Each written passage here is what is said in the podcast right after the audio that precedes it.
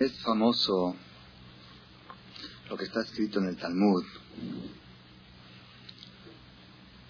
que vino un goy a convertirse al judaísmo ante Shammai y le dijo, quiero convertirme con la condición que me enseñes toda la Torah mientras puedo estar parado yo en un solo pie. ¿Cuánto tiempo puede estar la persona parado en un pie? Segundos, diez segundos, un minuto. En ese tiempo, en ese lapso, si tú me puedes enseñar la Torah en ese lapso, yo me convierto. ¿Qué hizo Shammai? Dijo, este viene a pudrir, viene a molestar. Se pegó así, se lo empujó, le dijo, vete de aquí, déjate de molestar. Ese goy era terco. Él se quiere convertir. Nada más que él pone sus condiciones. Su condición, que él se convierte con la condición que le enseña en toda la Torah en una frase. Va con Hilel. Hilel le dice, no hay ningún problema. Yo te enseño toda la Torah en una frase. ¿Tú vas a aceptar lo que te enseño? Sí. En una sola frase, ¿eh? Cuando estoy parado en un pie. Lo convirtió, le hizo Brit Milá, le hizo Tevilá. Ahora enséñame la Torah para que, para que la conversión sea válida. Dijo toda la Torah en una frase, párate en un pie, se paró en un pie. camoja, amarás a tu prójimo como a ti mismo. La Torah esta es toda la Torah. Veidach y lo demás son comentarios. Pirusha, Uzil, Gemor, ve, estudiarías con comentarios. Y todavía seguía parado en un pie. Dijo, viste más rápido de lo que pediste.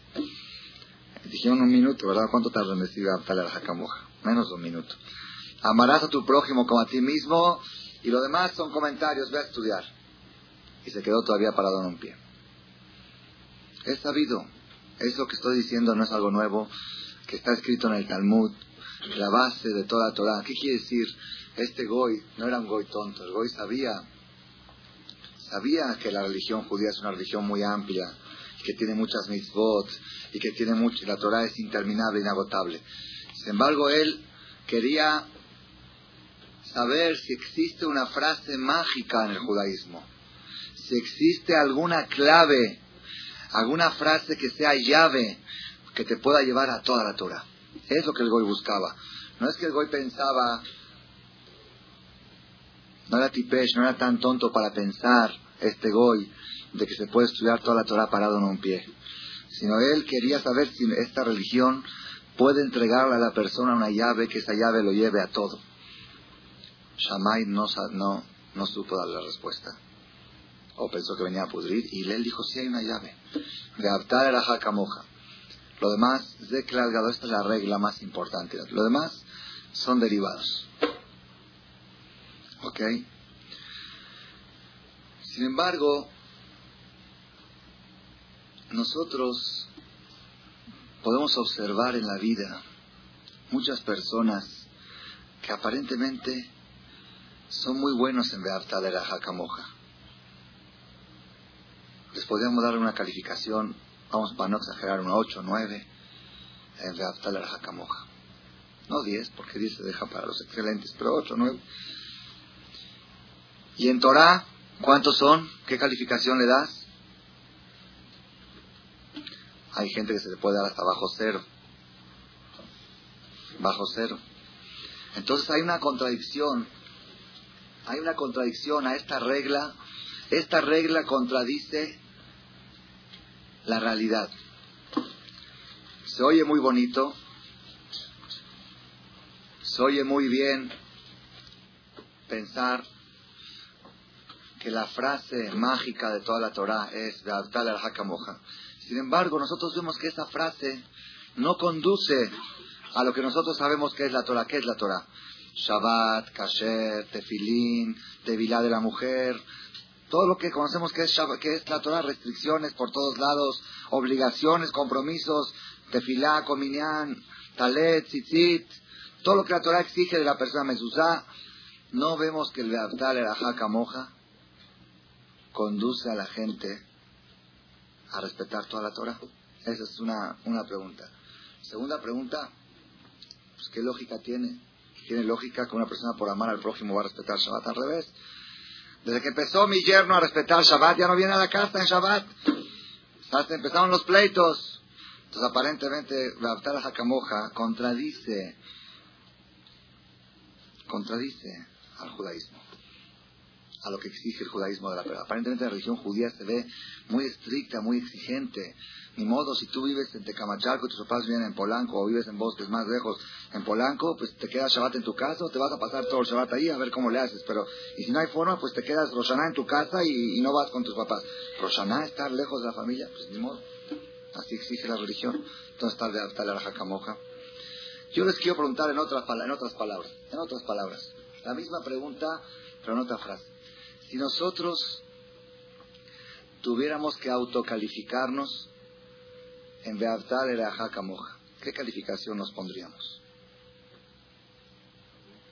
Si tuviéramos que calificarnos a nosotros mismos, a ver, uno se califica, ¿cómo soy yo? ¿Cómo soy yo este, de flojo? ¿Cómo soy yo de esto? ¿Cómo, soy yo en la relación con el prójimo, en el amor al prójimo? ¿Qué puntaje me pongo? No, no, uno, uno que, yo les digo la verdad, yo soy sincero con mí mismo, yo calculo, yo creo, no me pondría un excelente 10, no un 10, pero por ahí va, 7, 8, 9, por ahí, pues, José, mira, mira cómo ayudo, cada vez que hay alguien necesitado, yo soy, yo soy el primero en ayudar, me gusta ayudar a la gente, veo a alguien que está sufriendo, luego, luego me intereso por él, voy a visitarlo, cuando hay una boda de alguien, levantar a Camoja, voy a alegrarlo, voy a cumplir con la sociedad. Yo, más claro, a veces me porto mal, pero más o menos, más o menos, ya sabes, levantar a Camoja tiene excepciones, todas las reglas tienen excepciones, ¿no? La excepción confirma la regla. ¿Cuál es la excepción de la Camoja? La suegra, la cuñada, ya sabes. Pero normal, fuera de eso, fuera de eso, hasta un lado eso, ¿ok? Fuera de eso, levantar a Camoja en general, como soy, pregúntale a mis amigas, pregúntale a mi caré, Contarle a las del boliche. ¿Cómo soy? ¿Cómo yo les paso la bola ahí en el boliche para que la tiren? a camoja. Yo soy una persona servicial, de buenos modales, de buenos valores. Claro, no digo que soy perfecto. No, Barminan. Perfección no, pero ahí vamos bien, vamos bien. Entonces, ¿por qué? Según esto, si nosotros vamos bien, pues tendríamos que ser tzadikim, porque el Talmud dice que la frase mágica, la llave de todo el judaísmo es de Artal Hakamoja. Y si nosotros vemos que no somos tzadikim, porque ahí sí, si nos ponemos soy tzadik o no, pues no, ahí sí, que la verdad, tzadik, estoy lejísimo, Entonces, si no eres tzadik, no puedes ser, si no eres bueno en Torah, no puedes ser bueno en Artal Hakamoja. Porque así dice que van juntos, van paralelos. Es una contradicción. Es decir, aquí hay una contradicción de dos partes. Por un lado, yo veo gente que son buenos con el prójimo, y no son religiosos. Y por otro lado, yo veo gente, yo veo gente que si se califican a sí mismos, ellos mismos, en Beaptel las cámaras se califican ocho y en Dios se califican dos, tres, en Tefilín, en Shabbat, en Kasher. Entonces, ¿qué, qué es lo que está pasando, Rabotai? Tenemos que saber, tenemos que saber una cosa, una cosa muy importante. La conferencia de hoy, Kasher Baraj me dé fuerzas e inteligencia para saber sintetizarla y transmitir el mensaje, porque de veras es para cinco horas de conferencia. Tanto material hay, tantas pruebas, tantos casos de la vida real. La persona que capte el mensaje de hoy puede sentir que la llave de la felicidad está en esta clase, está en este mensaje. La llave de la tranquilidad, la paz, el matrimonio, la educación de los hijos, el éxito en los negocios, el éxito con los clientes, con los proveedores, con Shalom Bay, con la mujer, con la suegra, con la todo el éxito general de la persona en cualquier en cualquier ámbito, en cualquier nivel está escondido en el mensaje que vamos a sacar esta noche. Es un mensaje profundo, no es pashut. Ustedes van a dar cuenta qué distinto es lo que vamos a aprender hoy a lo que pensábamos siempre de lo que estudiamos de la al Hakamoja. Hay una parte en el Talmud, una parte en el Talmud que dice así, en Masejet Makot, al final, la última hoja de Masejet Makot, dice así, Sheshmeot mitzvot, 611 preceptos entregó Dios a Moisés en Sinai. 611. Vino David Amelech, va David Amelech a Miram al Te dijo David Amelech, es mucho 611, es mucho. Con 13 es suficiente. Mi agur olejas, dijo el rey David en Salmos 13, número 3. ¿Quién vivirá, quién morará en tu Mishkon Bear Cocheja? ¿Quién? Olech Tamim, Foel Tzedek, Dover Medvilabo, lo Agar Leshonol, lo Azar el Oraj, el Pan Asacrobó, más. Trece cosas menciona el rey David, que el que hace esto, o se lo y Olam, no se derrumbará jamás. Garantiza el rey David. Tú cuidas esas trece cosas y ya. Vino después otro profeta, Isaías, y dijo, trece, exagerado, David Amelech era muy fanático. Trece es mucho, con seis. Con seis, ahí trae seis cosas que el Isaías puso, que se cuide estas seis cosas, ya está realizado. Vino otro profeta que se llama Osea, dijo seis, seis mitzvot, es muchísimo. ¿Cómo puede una persona cuidar seis mitzvot? Tres. Con tres es suficiente. ¿Cuáles son las tres? Y Girleja Adam Matov, ¿sabes qué es lo bueno? No, las tres cosas. Azot Mishpat, ser justo, hacer justicia. Abad Gesed, amor a, beneficiar al prójimo. Abad Gesed, que le guste a uno ayudar al prójimo. y me lo queja. Y hacer las cosas en quedito, no ostentar las cosas buenas que haces. Tres secretos. Mishpat, Gesed y Atnea Lechet. Dijo Osea. Vino Habacuc, el último de los profetas, y dijo, tres Tres misbot es imposible. Es mucho, es demasiado. Exageró el profeta, o sea, ¿cómo puede una persona respetar tres mitzvot? Va Habacuc ve midam alejad. Dijo Habacuc una sola mitzvah. Una sola mitzvah hay. ¿Cuál es? Betzadik bemunato y dijo Habacuc. El tzadik solamente con su fe vivirá. Bemunató y fe. Eso es la vida. Emuna. Fe. Yo les pregunto una pregunta, Habacuc, Mr. Habacuc, ¿no hay que ponerte filín? Pues claro que sí. No hay que respetar Shabbat, claro que sí. No hay que... Todas las mitzvot de vilanos, claro que. No hay que comer kosher, sí. Entonces, ¿qué me estás diciendo, Ben Sadik, ¿Acaso Entonces, ¿qué tenemos que decir? Tenemos que explicar. Nadie discute que tenemos 613 mitzvot y estamos obligados a respetarla. La discusión es, ¿cuál es la llave? Vino David Amelech, dio 13 llaves. Dijo Isaías, 13 llaves es mucho. Un llavero muy grande, es muy pesado el llavero. Seis llaves, seis llaves. Vino Shea, dijo, seis llaves también es mucho. Como llave es mucho, con tres llaves. Vino Habacuc, dijo, llaves tienen que haber una sola. Una llave que te lleve a todo. Dime de qué agarrarme y que de eso yo pueda llegar a todo. ¿Sabes de qué? Tú agárrate fuerte en lo que es fe y de eso te va a llevar a todo. Entonces, ¿qué pasa ahora? Hay una contradicción. El Talmud, en el caso de Hilel, cuando vino el Goy a convertirse, Hilel le dijo, ¿quieres una llave? La llave es el amor al prójimo. Y el Talmud de Makot, cuando dice que fueron reduciendo las llaves, dice que la llave final, ¿cuál fue? Tzadik bemunato Es una contradicción. Una contradicción, no es mía la contradicción. Yo la pensé solito, pero luego la había escrita en libros de Jajamim hace 300 años. Hay varias respuestas, no convencen mucho. El Meharsha, un gran, gran comentarista de la Torah, dice así. Dice, en la Torah tenemos dos tipos de mitzvot. Mitzvot sociales y mitzvot religiosas sociales es no robarás, no matarás, no cometerás adulterio, todo lo que es social, no todo lo que es social, no engañarás en el negocio. Y tenemos mitzvot con Dios, tefilín, shabbat, kosh. Dice el Meharsha, la llave para lo social es el amor al prójimo y la llave para lo religioso es la fe. Ya con eso como que arregló la contradicción. Si ustedes están convencidos de esta respuesta, pues ya se pueden ir a su casa y estar un poquito a mí no me convence mucho y no nada más lo ok, ya sabemos, amor al prójimo, fe, no estamos diciendo nada.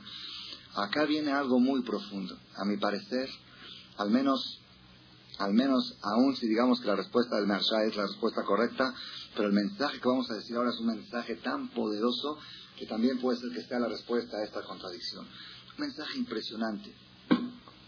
Nosotros Cuando hablamos de Beabdal Ereaja Kamoja, amarás a tu prójimo como a ti mismo.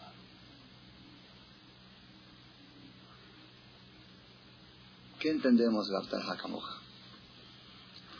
Como mencionamos antes, ser una persona buena, hay mucha gente que dice, no hago daño a nadie, no molesto a nadie, no muerdo. No, no está bien. Que tiene algo de malo, tengo mi casa, no hago no molesto a nadie, no hago daño a nadie. ¿Tiene algo de malo? Una persona una vez vino aquí, en una conferencia, donde yo dije que la persona que se dedica a dar al prójimo siempre está alegre. Traje ejemplos, pruebas. Dice Jajam, no lo quise contradecir en la conferencia, era la primera vez que venía. No lo quise contradecir, pero yo soy una persona que toda mi vida me dedico a dar y no siento esa alegría de la que usted habla.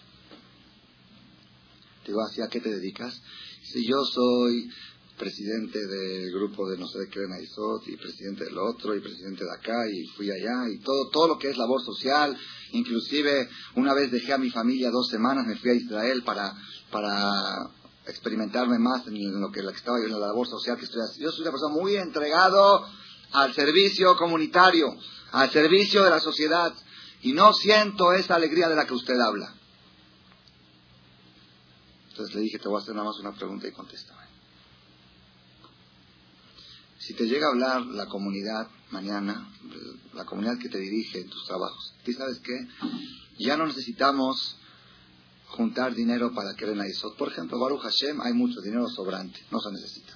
Ya no necesitamos trabajar, no me acuerdo qué me dijo que trabajaba, ahorita no, algo así, algo de, algo. Ya no se, Baruch Hashem, ya no hay antisemitismo, ya no hay esto, no se necesita. Nada más que hay un problema. Ahorita se fue el Igir del CNIS, el que limpia el CNIS. Y no hay quien limpie. Necesitamos una persona voluntario que pueda venir todas las mañanas después que la gente acabe de rezar a barrer y a limpiar y a lavar los platos de los desayunos del CNIS. ¿Puedes ofrecer, por favor, tú que eres una persona que te gusta tanto ayudar para la comunidad? ¿Aceptas? yo, yo la. Dije, eso no es dar. Dar, tú das lo que te gusta dar. Dar lo, que te satisface dar. Pero dar es lo que sea a quien sea y cuando sea. Eso es dar. Si tú tienes esa categoría de dar y no sientes alegría, ven aquí a rebatirme la conferencia. Pero si tú das algo que te pone presidente y títulos y, y, y pa y allá y aplausos, eso no es dar, eso es comprar. Eso es comprar, eso es business. Eres un buen comerciante. Das esfuerzo y recibes honores. Eres un buen businessman. Hay gente que paga para que le den honores, hay gente que trabaja para que le den honores, y hay gente que, hay gente que sacrifica su honor para ganar dinero. Es business, es business. Eso no es dar. Rabotay, el concepto de la de Ajaca Moja, que la Torah habla, es muchísimo más amplio y profundo de que, el de que yo mismo me puedo imaginar. Ahorita van a ver ustedes hasta dónde llega. Hasta dónde llega. ¿Dónde está escrito en la Torah Beaftal el Hakamoja? ¿En qué perashá? En la perashá Kedoshim, Vaikra Levítico 19, capítulo Hay. Versículo Hay, acuérdense. Levítico 19, versículo Hay. Vida. El secreto de la vida está en este, en este versículo. La perashá Kedoshim. Kedoshim quiere decir santos que la Torah dice que los el pueblo judío, tenemos obligación de ser ángeles. Dios exige ser Kedoshim Tiyu. Kedoshim, no nada más lo que yo te prohíbo, sino también en dentro de lo permitido también no, no abuses. No abuses de lo permitido. Kedoshim Tiyu. No vayas en la frontera de lo haram, de lo, de lo prohibido. Sino dentro de lo permitido también aléjate un poco. Mantén distancia del enemigo. Dice la Torah en el versículo 18 Loticom velotitor et veabtal ereaja kamoja ani Hashem. Todos conocemos veabtal ereaja kamoja. Tres palabras. Amarás tu prójimo como a ti mismo. Pero pocos conocen lo que precede a este versículo. En el mismo versículo, lo que, cómo termina. Es un solo versículo, no es que está antes y después. Es el mismo. Loticom velotitor veabta ani. ¿Qué quiere decir? Loticom no vengarás, no te vengues. Cuando alguien te hace daño, no te vengues. Velotitor y no guardes rencor. Ameja, a la gente de tu pueblo.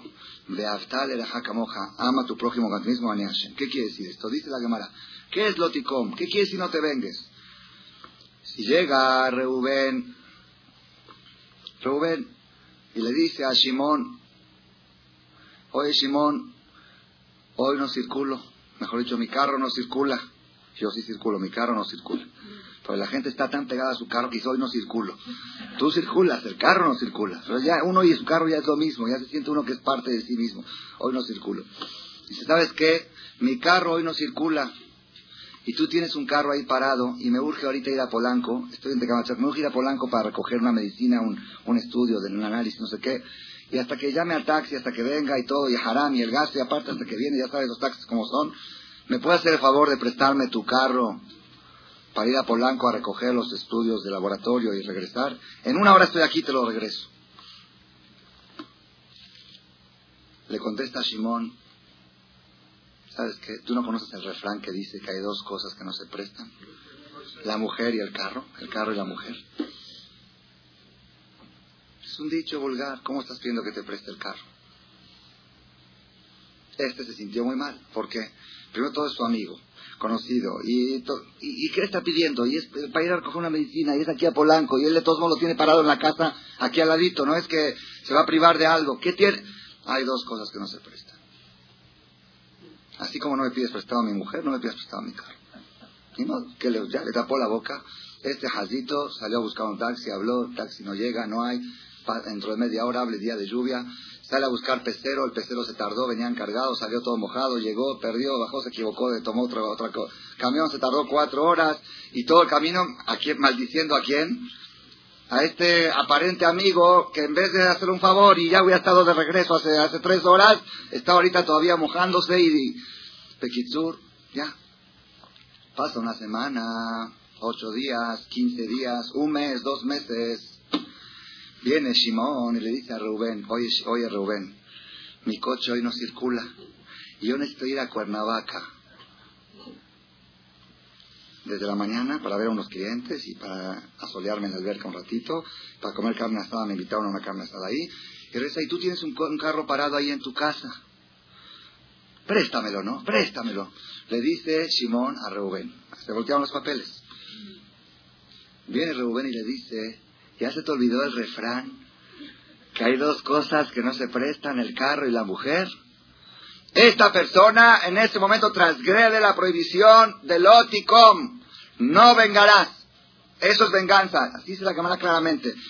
La persona que le dice, tú ayer no me prestaste, yo no te presto, es loticom y zurdo. Hay es igual que comer jazir. Comer jazir es haram.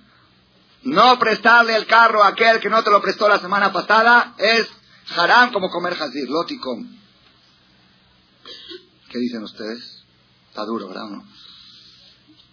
Dice la Gemara, ¿y qué pasa si viene Simón y le dice a Rubén después de dos meses, le dice a Rubén, oye Rubén, necesito irme a Cuernavaca, no por un día, por una semana, y tú tienes un carro ahí parado, porque tú te vas a ir de vacaciones también, ¿no me prestas tu marquís del año ¿Qué tienes, ¿Qué tienes ahí? El otro le había pedido un bocho, este le pidió un marquís. El otro cuando le había pedido, le había pedido el bocho y no se lo dio. Ahorita este está pidiendo el marquís del año. No tienes un marquís, porque voy con toda la familia y tengo que llegar a la cajuela. No me puedes prestar tu marquís que tienes en el estacionamiento porque tú te vas a ir de vacaciones. No me lo puedes prestar por una semana para irme a Cuernavaca de vacaciones con la familia o a, otro lado más lejos. Viene Reubén. Miren, miren la categoría de Reubén. Viene Reubén y le dice, aquí están las llaves con mucho gusto, aquí están las llaves del marquís. Y por si necesitas, te doy mi celular también, por si lo necesitas. Y aquí está la póliza, aquí está el seguro, y, y hay acondicionado, y no sé, el estéreo, aquí está todo. Y para que veas que no soy como tú.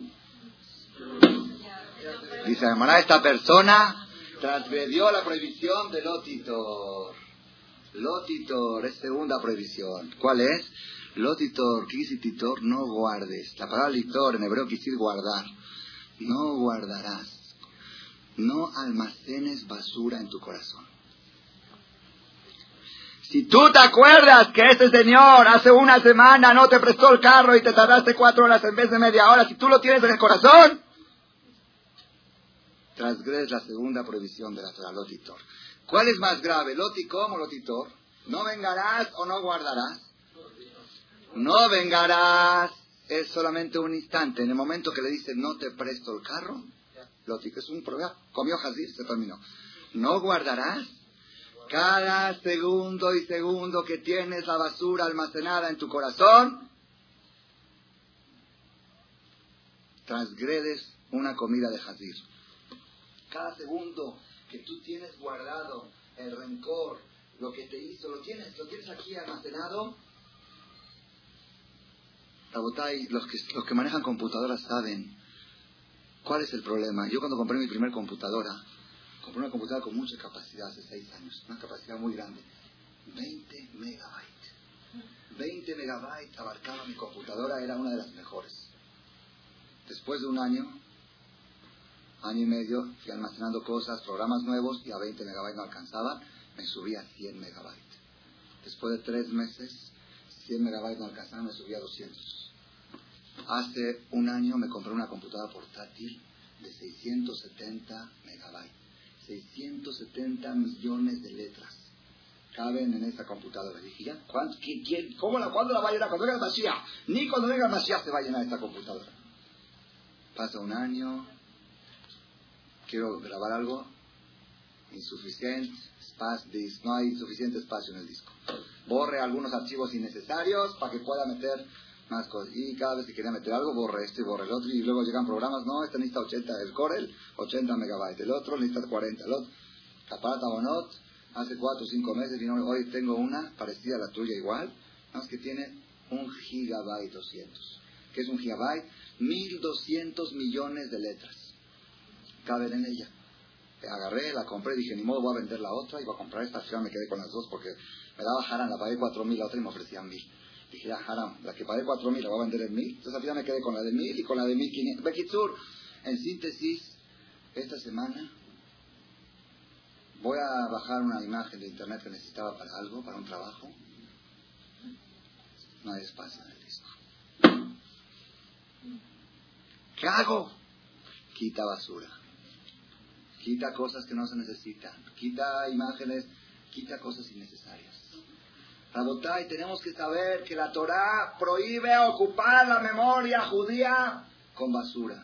Lotitor, si quieres en tu corazón guardado algo malo que te hicieron o algo malo que te pasó en la vida, que a tu amigo no le puedes guardar rencor y a Dios sí.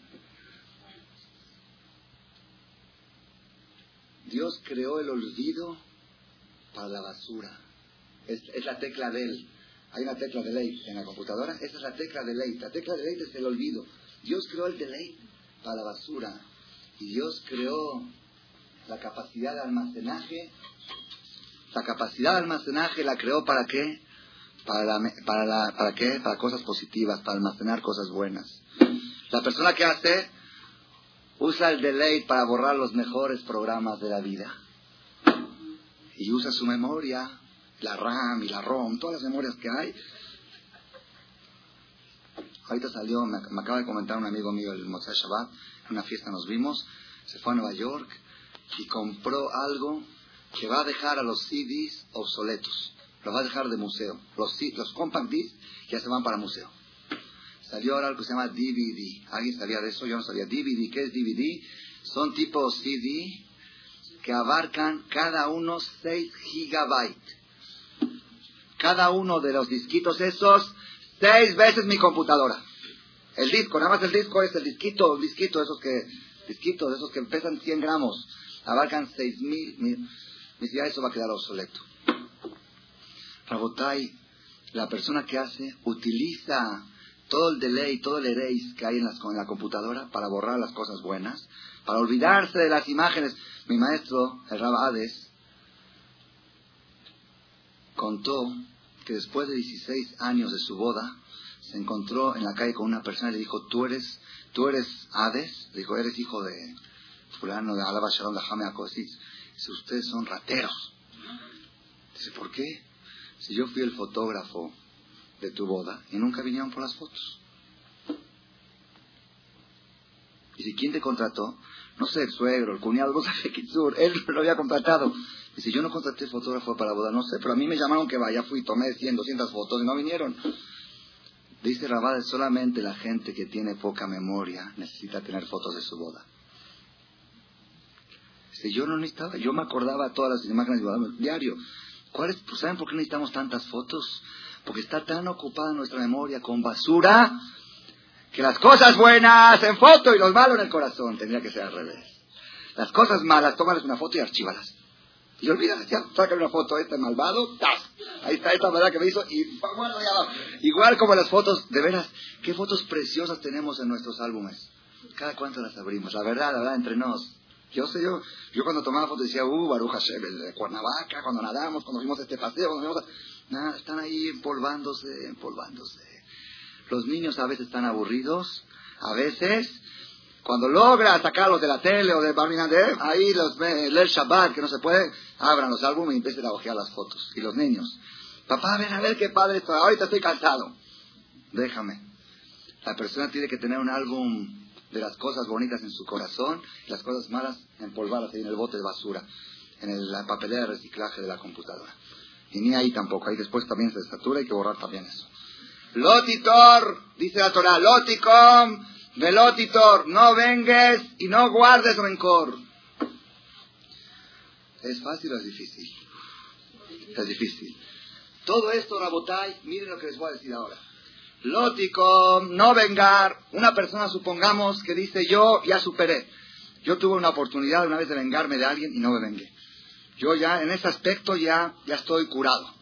Tuve oportunidad de vengarme de gente que me hizo daño y no, la hija aquí está la llave del coche y se lo presté. Pero le dije, y para que veas, entonces todavía no superé la otra. Después fui superándome más y llegué al otitor. Gente que me ha hecho daño, gente que me ha ofendido, gente que me ha agredido, gente que me ha insultado, que me ha hecho de menos. Lo borré de mi corazón.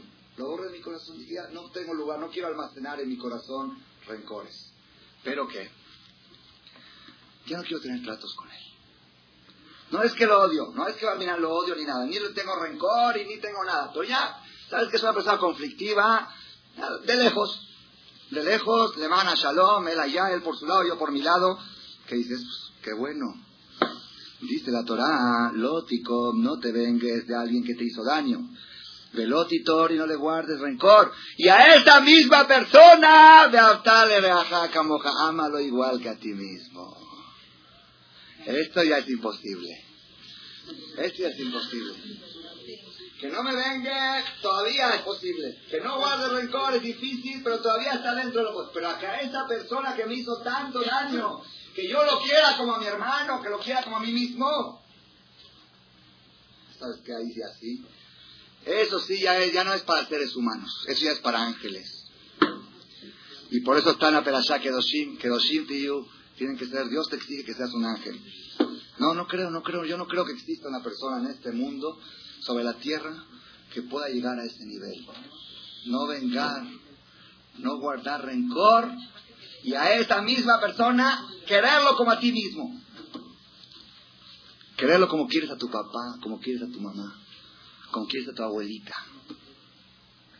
Tu papá y tu mamá no sé, ya, ya no sé si es buen ejemplo hoy en día como deberías de querer a tu, a tu abuelita, vamos decir, todavía a los abuelitos uno los quiere. Querer a esa persona que te insultó y te ofendió y te agredió y te faltó, quererlo igual como quieres y adoras a tu, a tu hijo. Al, hijo si uno lo quiere. Como quieres a tu hijo, ni un centímetro menos, camoja, camoja, como a ti mismo. Ni un, una pizca menos, tienes que querer a esa persona que te en la vida. ¿Qué es eso? No, no creo que sea humano. No creo que sea humano. Ahora entienden cuál es el lealtad de la jacamoja, que es la llave de toda la Torah. Preguntamos por qué vemos que cuánta gente de este tipo ustedes conocen.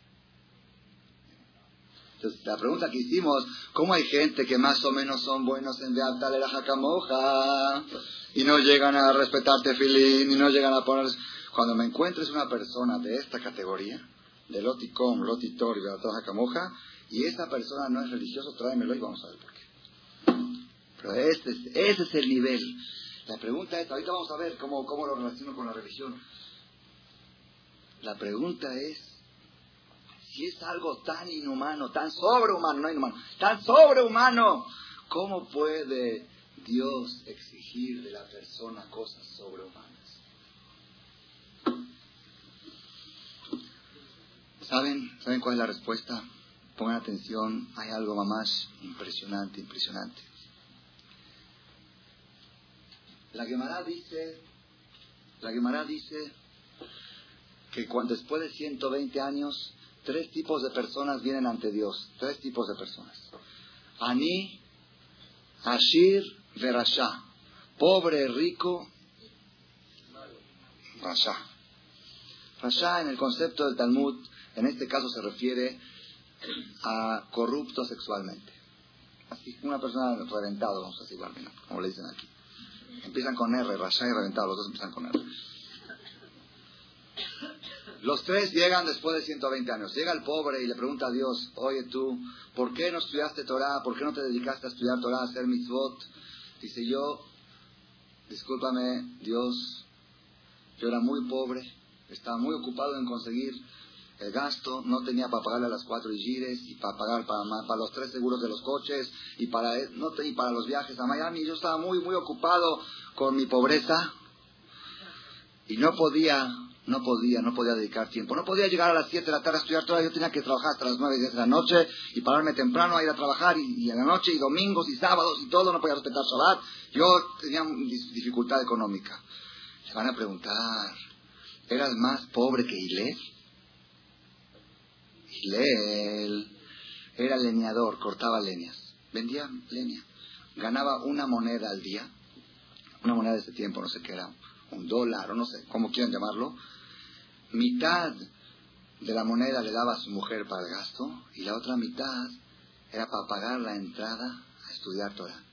Antes como el cine, como el se cobraba la entrada. Si quieres entrar tienes que pagar. Hoy en día hay que pagar a la gente para que venga. Pero antes era, antes la gente sí, y pagaban y era, era, era parte del valor que la gente demostraba que esto es, esto es algo propio, esto es algo que yo necesito. No es que, me, que, me, yo estoy haciendo un favor, que voy a, ya viste, le oí con el cajam, hoy le hice el favor de ir a la conferencia. No, la gente sentía que, que yo tengo que pagar para entrar. Y lo hacían, era, era una psicología distinta a la que tenemos hoy. Un día y Leel no le fue bien el negocio y no pudo sacar la moneda. No pudo ganar ni no pudo ganarse el día. Y él vivía al día, no pudo ganarse el día. Fue con la esposa, le dijo, Yarohi, Yaeni, Hayati, Samheni, perdóname mi vida, ¿qué puedo hacer? Ni modo, dijeron, las dos vamos a ayunar, o ayunar, o no sé, o a reducir, vamos a comer pan duro de ayer que sobró. ¿Ok? No cenar bien, puedo soportar, pero me voy a perder la clase. Fue al Midrash, ¿Puedo entrar? Su boleto. No tengo. Dinero, no tengo. Hoy me fue mal. Te fue mal, te quedas afuera. ¿Cómo? Yo quiero estudiar Torah. No hay entrada. No hay, no hay. Era ley, no había. Porque luego a algunos les va bien y dicen que les va. No hay. Aquí para entrar a estudiar Torah te paga. ¿Cómo yo quiero? Ni modo. ¿Qué hizo? Y él dijo que no me dejan entrar, yo la clase no me la pierdo. Se subió al tragaluz, una ventana que estaba en el techo, un tragaluz, puso el oído contra el tragaluz y estaba oyendo de noche era la clase, estaba oyendo la clase de Torah. Era una clase de toda la noche. Y era pleno invierno, estaba nevando en Eres Israel, nevando en Jerusalén. No se dio cuenta que estaba nevando, la nieve le empezó a caer encima. Y los hajamim, a las seis de la mañana, tienen que rezar. ¿Cómo se dan cuenta que salió el sol? El traga luz. Qué raro, son las 10, 6, el sol no sale, son las 7, el sol no sale, son las 8. Es muy raro, ya se alargó mucho la clase, estaban durmiendo los ajamín y todavía no, no rezan. ¿Qué pasó? Uno sale afuera y dice, no, ¿cómo ya salió el sol hace tres horas? Subieron arriba y vieron que estaba tapada con nieve, la esta quitaron la nieve y vieron a una persona ahí que estaba acostado, desmayado, congelado, que hizo Mesirut Nefesh para estudiar Torah. Agarraron, lo sacaron, lo lavaron, lo bañaron y a partir de ese día dijeron, y Leila quién tiene entrada gratis. Una persona que valora tanto la Torah, a ese no tiene que demostrártelo con dinero, ya demostró con su persona. Entonces le dicen a este pobre, tú dices que no estudiabas Torah porque estabas muy ocupado para conseguir la parnasá, el sustento. Tú eras más pobre que Hilel. Si eres más pobre que Hilel, al Gan Eden. Y si tenías un peso más que Hillel, pues ya no tienes justificativo.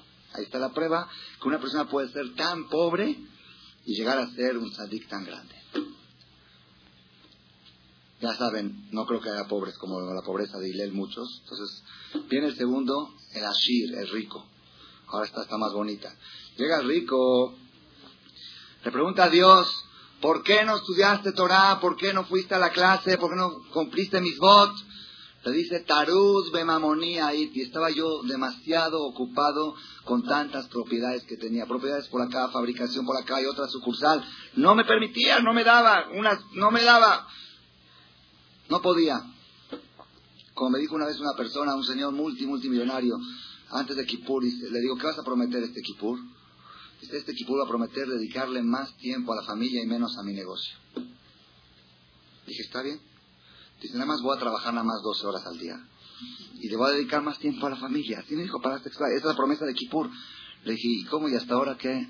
Dice, no, ni me pregunto. Dice, me paro a las 6 de la mañana, me voy a la casa a las siete y media, y a veces hasta las 12 de la noche no llego multi, multimillonario en dólares.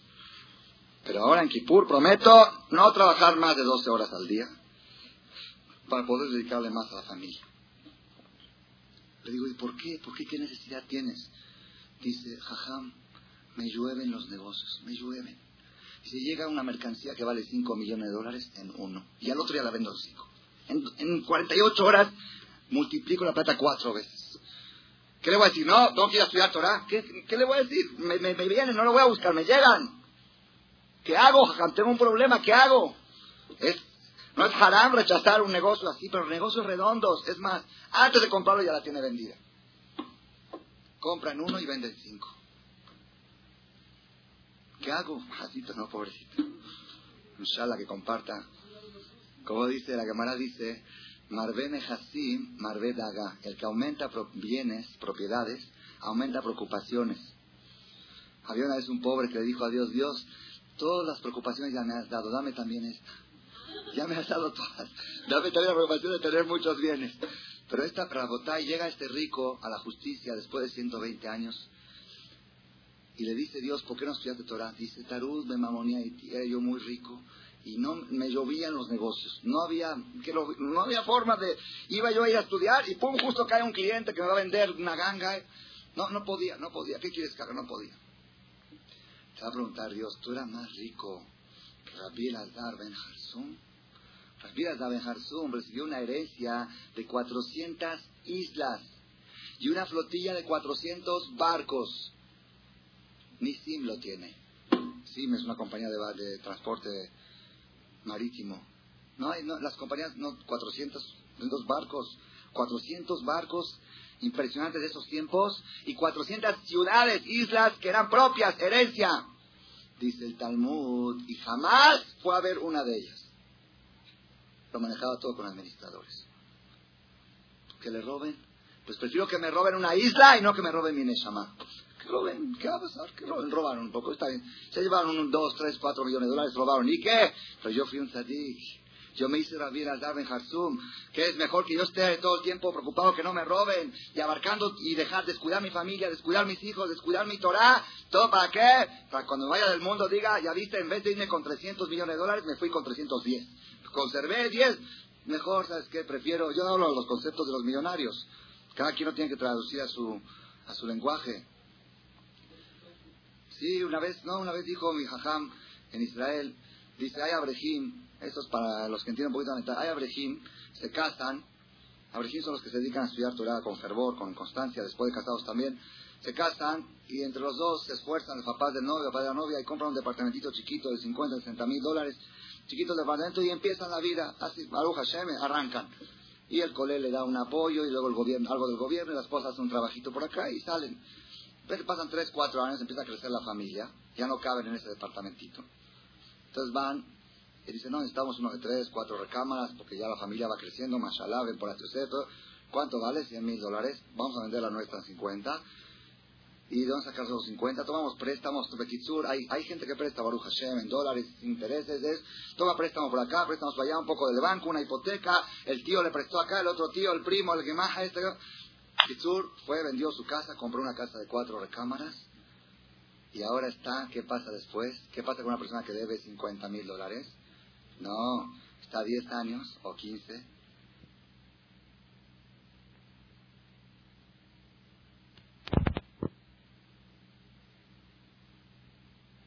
Va con uno, me, yo tengo que pagar 500 dólares al mes del préstamo. Hoy me puedes prestar 500 dólares, toma. Y luego hay que pagarle a este. Y así está. Después de 10 hay turno. Mi hermano me dijo que vive en Israel. Hay una lista de 30, 40 personas y se van turnando y al final dice que hay gente que recibe el mismo cheque que, él dio. Él, dio cheque. Y le regresa de tanto que da vuelta el este. Le pasa 20 manos y llega tu mismo cheque que tú diste aún vas a pagarte. Llegó a ti mismo que te lo presta. ok, de Kitsur, este abre 10 años. 10 años está luchando y corriendo de un lado a otro y sudando, se tiene que pagar la mitad del estudio para ir a buscar un préstamo porque lo está presionando el que le debe. Al final, Baruch Hashem pasaron 10, 12, 15 años y Baruch Hashem ya acabó de pagar su casa, ya no debe nada. Baruch Hashem tiene casa propia, pero ya no hay jajam. ¿De qué valdría más la pena? Valdría más la pena que agarre su departamento de 50 mil dólares, que lo venda, que se vaya, digo, que se vaya a un rincón, a un desierto de Israel, que se coma el capital en 10 años hay un gadolador estudiando Torah todo el día sin preocupaciones, ¿qué vale más? ¿Un gadolador? ¿Un jajam grande sin departamento o un departamento grande sin jajam? Eso es a nivel de jajamim. Por eso yo les digo todo. Rabbi Lazar Ben Harzum tenía 400 islas y 400 barcos. Dijo que me roben o que no me roben. Si me tienen que robar, Dios sabe. Yo no voy a sacrificar mi familia, mi salud, mi vida y mi Torah para tener unos milloncitos más. Ahí está, ahí está la parnasá. Puso 5, 6, 10 gerentes que manejen. Entonces le van a preguntar a este rico, después de ¿tú eras más rico que la vida de en Jarzum? Si eras más rico, al Ganeden. Y si no, al otro lado. No sé si hoy hay un competidor que pueda competir con la vida de en Jarzum. Nadie sabe lo que tiene nadie. Luego llega el tercero, ¿quién es? El Rasha. El Rasha. Le pregunta a Dios a Rasha, tú no eras ni muy rico ni muy pobre. Así que no tienes ningún pretexto. Eras mediano, clase media. No estabas ni muy ocupado en tus negocios, ni corriendo para, para comer. ¿Ok? ¿Por qué no estudiaste Torah? Dice, ah, yo, Tarud Beisri estaba muy ocupado con mi Yetzerara. Era yo muy guapo, así dice, era yo muy bello, y a donde iba me perseguían las mujeres. Llega así me dijo una vez una persona, un hombre casado, lo aleno, dice, sí, casado peor. Me dijo, llego a cualquier lugar donde llego. Dice que la esposa una vez le preguntó por qué se va con Goyot. Digo, acompáñame un día a cualquier lado y, y aléjate un poquito de mí y vas a ver como hay cinco mujeres al lado mío. Dicho y hecho. Dice, yo era tan bello, tan guapo, que los pecados me perseguían, como a aquel le perseguían los negocios de millones de dólares, a este le perseguían, le perseguían los, los averot, y se la ponían servida, todo, todo, todo lado. estaba yo muy dedicado a, a satisfacer mi hará. No podía, tú crees que un hombre tan guapo como yo, en una ciudad tan avanzada y tan desarrollada, donde yo vivía, tú crees, en París, tú crees que yo puedo conservarme tzadik y estudiar Torah. Le va a preguntar Dios, ¿eras más guapo y más bello que Yosef Atzadik? Yosef Atzadik. Yosef Atzadik dice la Gemara, pongan atención, dice la Gemara, Rabio Hanan. Rabio Hanan, un jajam talmúdico, era tan bello, tan guapo, que cuando había oscuridad en el cuarto y se remangaba las manos, se iluminaba el cuarto. Se remangaba las manos de tanta belleza, su cuerpo brillaba, de tanta belleza. Rabio Hanan. Dice la Gemara que Rabbi Hanan, si lo pones al lado de Yosef, es como un chango ante una persona. La diferencia de proporción de belleza que había de Rabbi Hanan, que iluminaba el cuarto con su belleza, a Yosef, y Rabbi Hanan quedaba como chango ante Yosef. Qué belleza tenía Yosef, qué belleza. La Gemara dice que las mujeres salían nada más a verlo las mujeres de Egipto, cuando él pasaba en el desfile militar, como él era ya del gobierno, pasaba en el carruaje real, salían las chavas, Banot, así se la operación la semana pasada leímos, ven porat Yosef, ven porat Aleain, mi hijo Yosef está en contra de la Inara porque él supo cuidar sus ojos, las mujeres se paraban Banot, las chavas Saadá, Leshur en el desfile estaban sobre la muralla, y Yosef con los ojos para abajo, casado, para no ver mujeres que no son de él. Le aventaban sus joyas, nada más para que, le avientan a uno algo, que es lo primero que hace? Así, ¿verdad o no? Nada más para verle sus ojos. Y Yosef mantenía los ojos para abajo. La Gemara trae en otro lugar que las mujeres reglaban de la belleza de Yosef, de tanta excitación. Era algo impresionante. Yosef lo vendieron sus hermanos, sus hermanos de su sangre, de su carne lo vendieron, lo alejaron a los 17 años. Yosef Ben Sheva Shana, el hombre, uno de los hombres más guapos de la historia. Llegó a donde? A Mitzrayim. ¿Saben qué era Mitzrayim? Mitzrim Shetufezima. ¿Qué es Shetufezima? Están inmersos en sexo. Así dice el Talmud. Es Shetufezima. Si hay diez, así dice el Talmud. Si hay diez porciones de sexo en el mundo, nueve se las llevaron los Mitzrim y una a todo el mundo. París. Ahí llegó Yosef, al lugar de la tumba más grande de sexo y el hombre más guapo de la historia. Y tuvo una prueba impresionante, la de, la esposa de su amo, que le prometió el oro y el moro, nada más si la acepta.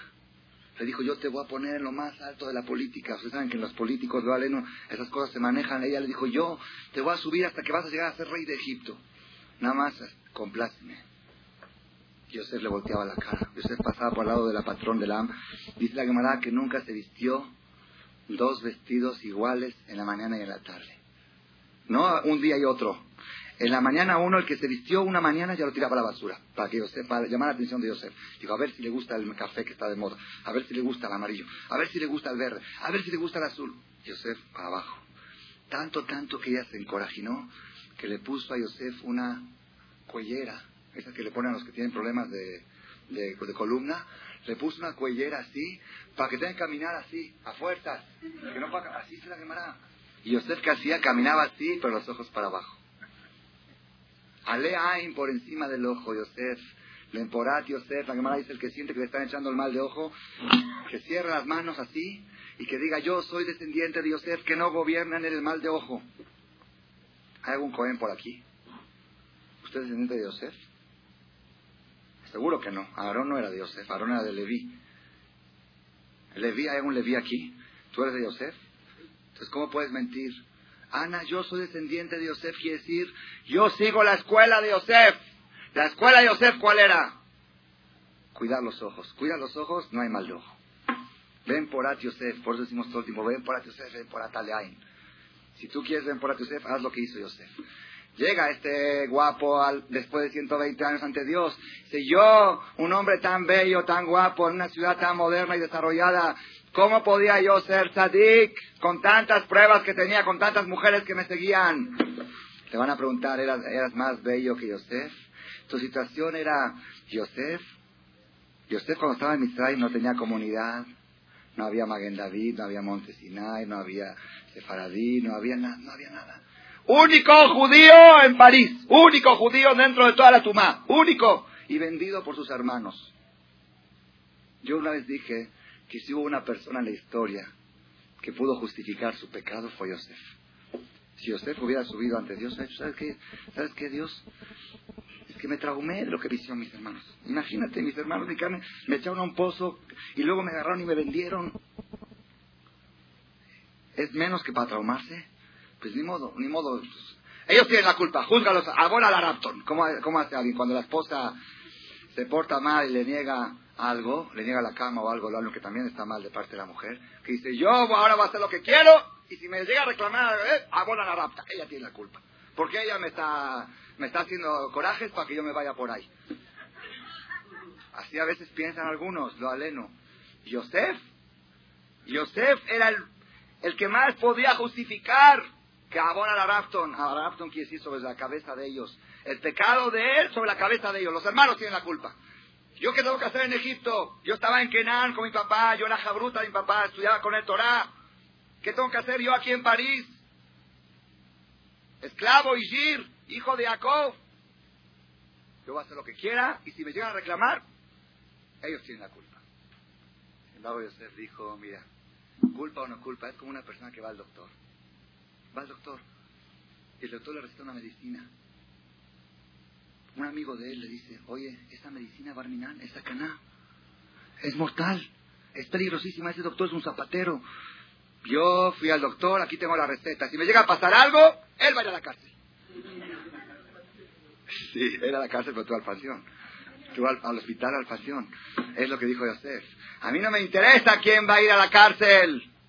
A mí me interesa conservar mi integridad. Quien tenga la culpa no interesa. Yo no voy a permitir, con culpa o sin culpa, no voy a permitir que me destruyan. Yosef se supo cuidar.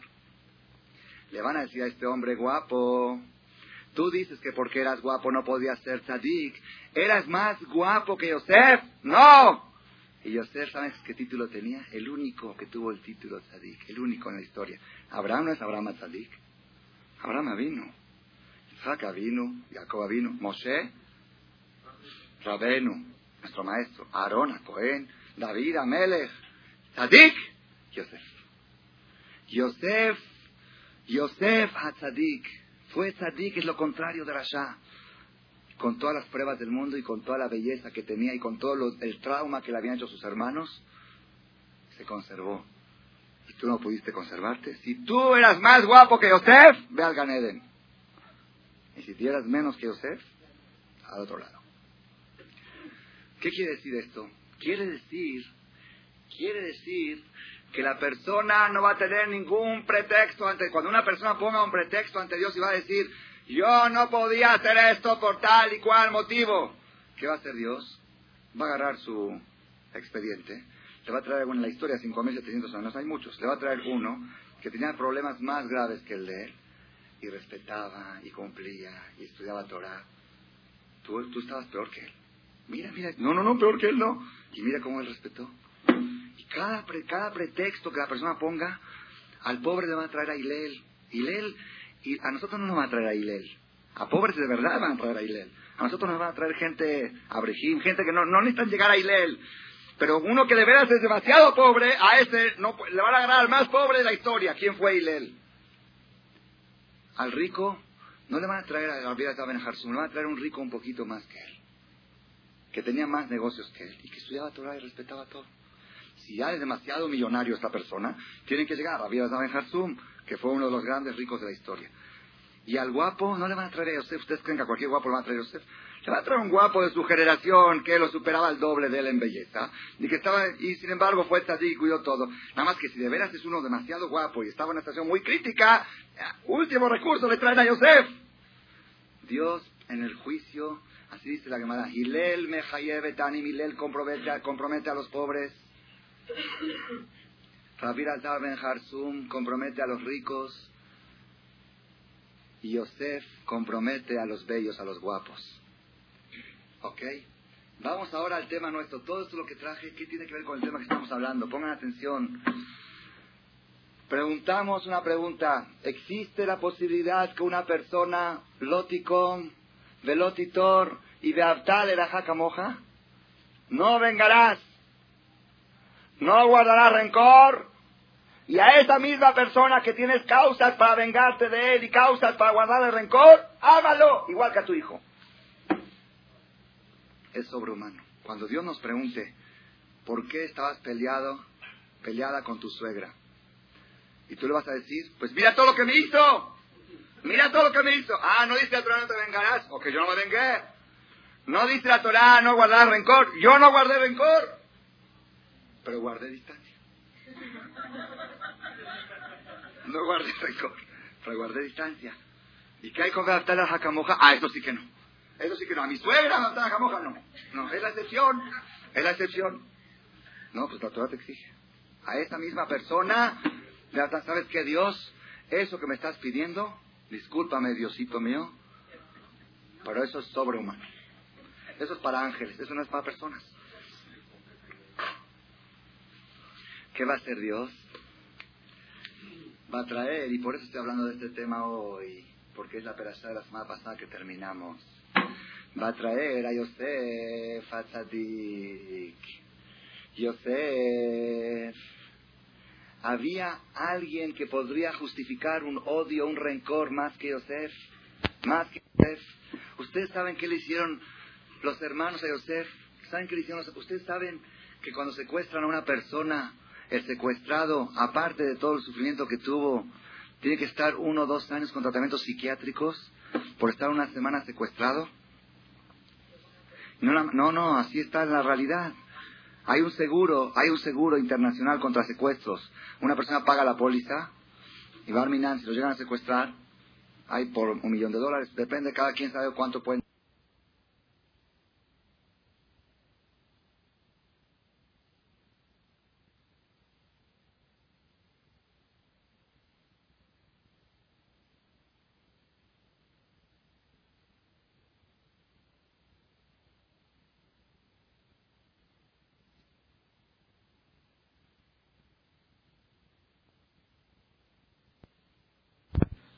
Se ampara todos los gastos, todos los gastos del secuestro. No existe un seguro, hay, hay, creo hay dos, me dijeron los nombres, no me acuerdo ahorita el nombre. Y después, después de que sale libre, que ya le pagan el rescate, parte de la cobertura del seguro son los tratamientos psiquiátricos, psicológicos que necesita el secuestrado y toda su familia. Los alrededor caminan sonámbulos por la calle, caminan temblando, piensan todo el tiempo que los van a secuestrar el, trauma que es un secuestro. Y eso es cuando lo secuestran gente ajena. Imagínense una persona que lo secuestran sus hermanos sus hermanos de su carne, de su sangre. Imagínense un joven que es el hijo más querido por su papá, Yosef Ben Sheva Shana, a los 17 años era el único que estudiaba Jabrutá con su papá, el más querido era, era el papá decía, le daba que tornes pasivo una camisa de seda, lo más precioso que tenía Jacob era Yosef, y lo más precioso que tenía Yosef era Jacob porque su mamá falleció joven, Jacito.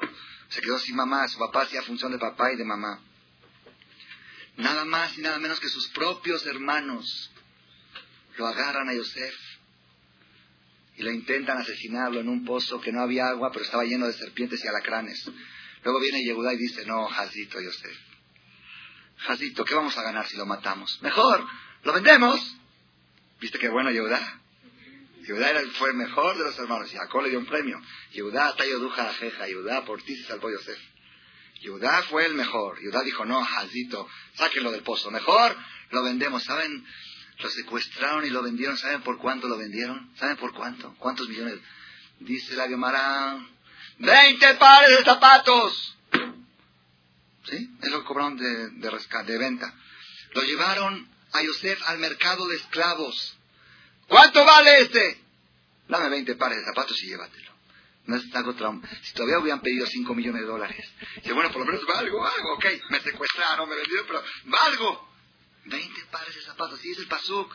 Ashrosha de Israel, tres pecados. Al Mihram, Bakeser, Sadik, Bebión, Babur, Nalaim. Por zapatos vendieron a su hermano. Y eso lo dijo después cuando mataron a los 10. Bueno, ya es una historia para otra ocasión. Yosef Azadik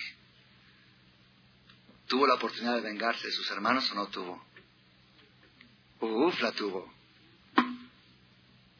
Llegó a ser virrey de Egipto, los hermanos vinieron y se le hincaron, se le hincaron sin... Él permitió que se le hinquen antes que sepan que era Yosef. Después que supo que era Yosef, que supieron que ya se identificó, dice la Gemara, Yosef no se vengó, Yosef no le guardó rencor, nada más que no le guardó rencor. ¿Saben qué pasó con Yosef cuando le dijo, yo soy Yosef? Les dijo a los hermanos, y ahora no se enojen, y no se sientan mal, no tengan remordimiento de conciencia, él estaba haciendo tratamiento psiquiátrico a sus hermanos. Ellos estaban traumados y él tenía que decirles, miren, no se enojen, no se sientan mal. Ustedes todos, Minashamay, todos para bien. Miren como Baruch Hashem al final salió algo bueno. Ustedes pensaban mal, pero miren qué bueno salió. Imagínense si no me hubieran vendido, ah, no tendríamos lo que comer. Yosef fue el psicólogo de sus hermanos. En vez de tener que ir a psiquiatras, ellos tuvieron que tratamiento psiquiátrico. Rabotá, Yosef se podía vengar, no se vengó. No nada más que no se vengó Dice que Yosef mantuvo a sus hermanos, mantuvo, les daba de comer. Los hermanos vivían, comían de la caja del gobierno que manejaba Yosef, de la economía. Yosef era ministro de Economía, autorizado por el faraón. Yosef podía haber dicho, ok, no me vengo, no les guardo rencor. Rabotay, Rabotay, miren qué, qué profundo que está esto. Dice la Gemara, Yosef, Atzadik, 17 años que el papá estuvo en Egipto, que vivieron juntos, fueron los últimos 17 años de Jacob, Jacob, Beretz, Misraim, Sheva, Shana, 17 años, Yosef no estuvo ni una vez a solas con su papá. Siempre que entraba, entraba acompañado de sus hermanos. Nunca fue a visitarlos solitos. ¿Por qué? Para que los hermanos no piensen que ahora que está a solas con el papá le va a contar cómo estuvo todo lo de la venta. No, él no, él no soñaba contarle al padre. Pero los hermanos pueden sufrir pensando seguro este Yosef ahora le va a chismosear todo como fue, que le quitamos la camisa y que lo metimos al pozo. Entonces, para que los hermanos, jazitos, jazitos los hermanos, no se sientan mal de pensar que Yosef le está chismoseando al papá. No estuvo a solas ni una sola vez con su papá. 17 años, ¿saben cuánto se le antojaba a Yosef? Estar a solas después de separarse 22 años de su padre tan querido que era padre y madre juntos. No, era, no es precioso, ¿cómo dice uno? Ahora me toca mi mamá para mí, porque yo un año no la vi, ahora tengo que estar con ella a solas. Yosef podía tomarse el lujo. Papi, vamos a estudiar un ratito juntos, a brutar como éramos cuando, era, cuando yo era chico. Todo muy bueno, pero no va, me va a provocar un poquito de sufrimiento a mis hermanos que piensen que les estoy comentando. Yo les hago una pregunta a ustedes. Si Yosef hubiera estudiado con su papá solas, ¿hubiera hecho algún haram? Alguien le hubiera reclamado, oye Yosef, ¿cómo no te preocupaste? Oye, Roji, di gracias que no me vengue. Di gracias que no guardé rencor. Di gracias que les estoy manteniendo. Encima tengo que cuidarme de que no sufran, de que no están traumados, pues que vayan con psicólogos ellos. Yosef Atzadik, Yosef es el ejemplo en la historia de una persona que lo aplastaron moral, físicamente y espiritual. Y no solo que no se vengó, no solo que no guardó rencor, sino de moja. Él, así, a él no le gustaría que lo hagan sufrir pensando que alguien está chismoseando de él. Yo no voy a dar lugar a que mis hermanos puedan llegar a pensar que yo estoy chismoseando de ellos. Eso es algo, eso es algo sobrehumano, pero hubo un ser humano que lo hizo. Y si ya hubo un ser humano que lo hizo, tú también lo puedes hacer. Esto es lo más duro de la... Esto es lo, impresionante de la conferencia. Hay un pasuk, hay un versículo que dice, que dice en Shira Shirim, Cantar de los Cantares, decimos cada viernes en la noche, el último capítulo del Cantar de los Cantares. Mi tenja que ahli. Le decimos, le dice la mujer al hombre del pueblo de Israel a Dios, ¿quién daría, mi tenja, quién daría que tú seas como un hermano para mí? Le dice, la mujer, después de todos los pleitos que tuvieron en el Shira Shirin, que ella se escapó de él y él se escapó de ella, ni de Dodi, Dodi, Liban, y lo, todo el balagán, ahora viene la novia y dice, ¿quién daría que podamos ser tan unidos como un hermano? ¿Quién, que, que que tú me quieras como un hermano? Así le dice la novia al novio. Dice el Midrash, algo pele. ¿Como qué hermano? ¿Como Caín? Mató a su hermano. Como Ismael intentó matar a Isaac. Por eso tuvo que correr de la casa. Como Esav quiso matar a Jacob. Como Reubén, como Simón, como Leví, como Yehudá, vendieron a su hermano. ¿Cómo qué hermano quieres que yo sea? no. ¿Quién daría que tú seas como un hermano, un hermano ejemplo de hermano en la historia? Como Yosef.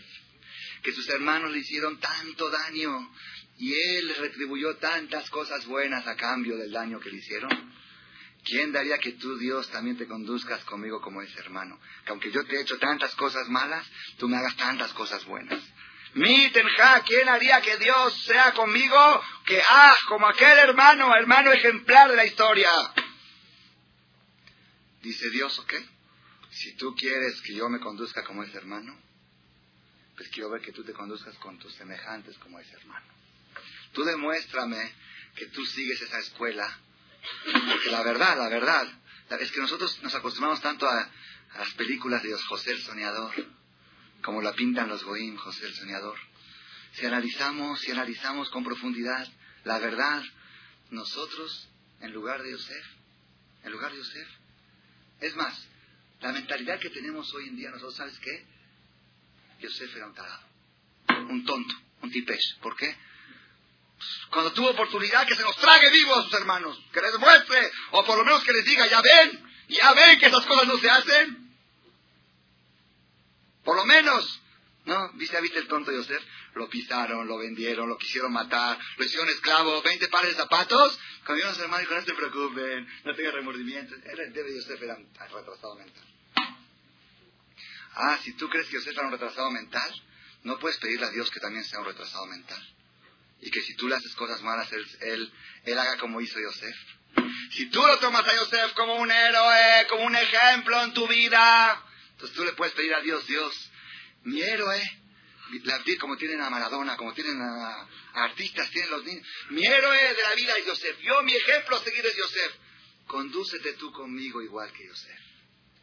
Ahora sí, si tú sigues esa escuela, me lo puedes pretender también a mí, pero si tú tomas a Yosef de tarado, de tonto, pues no me puedes pedir que Dios también sea Barminán, esa palabra.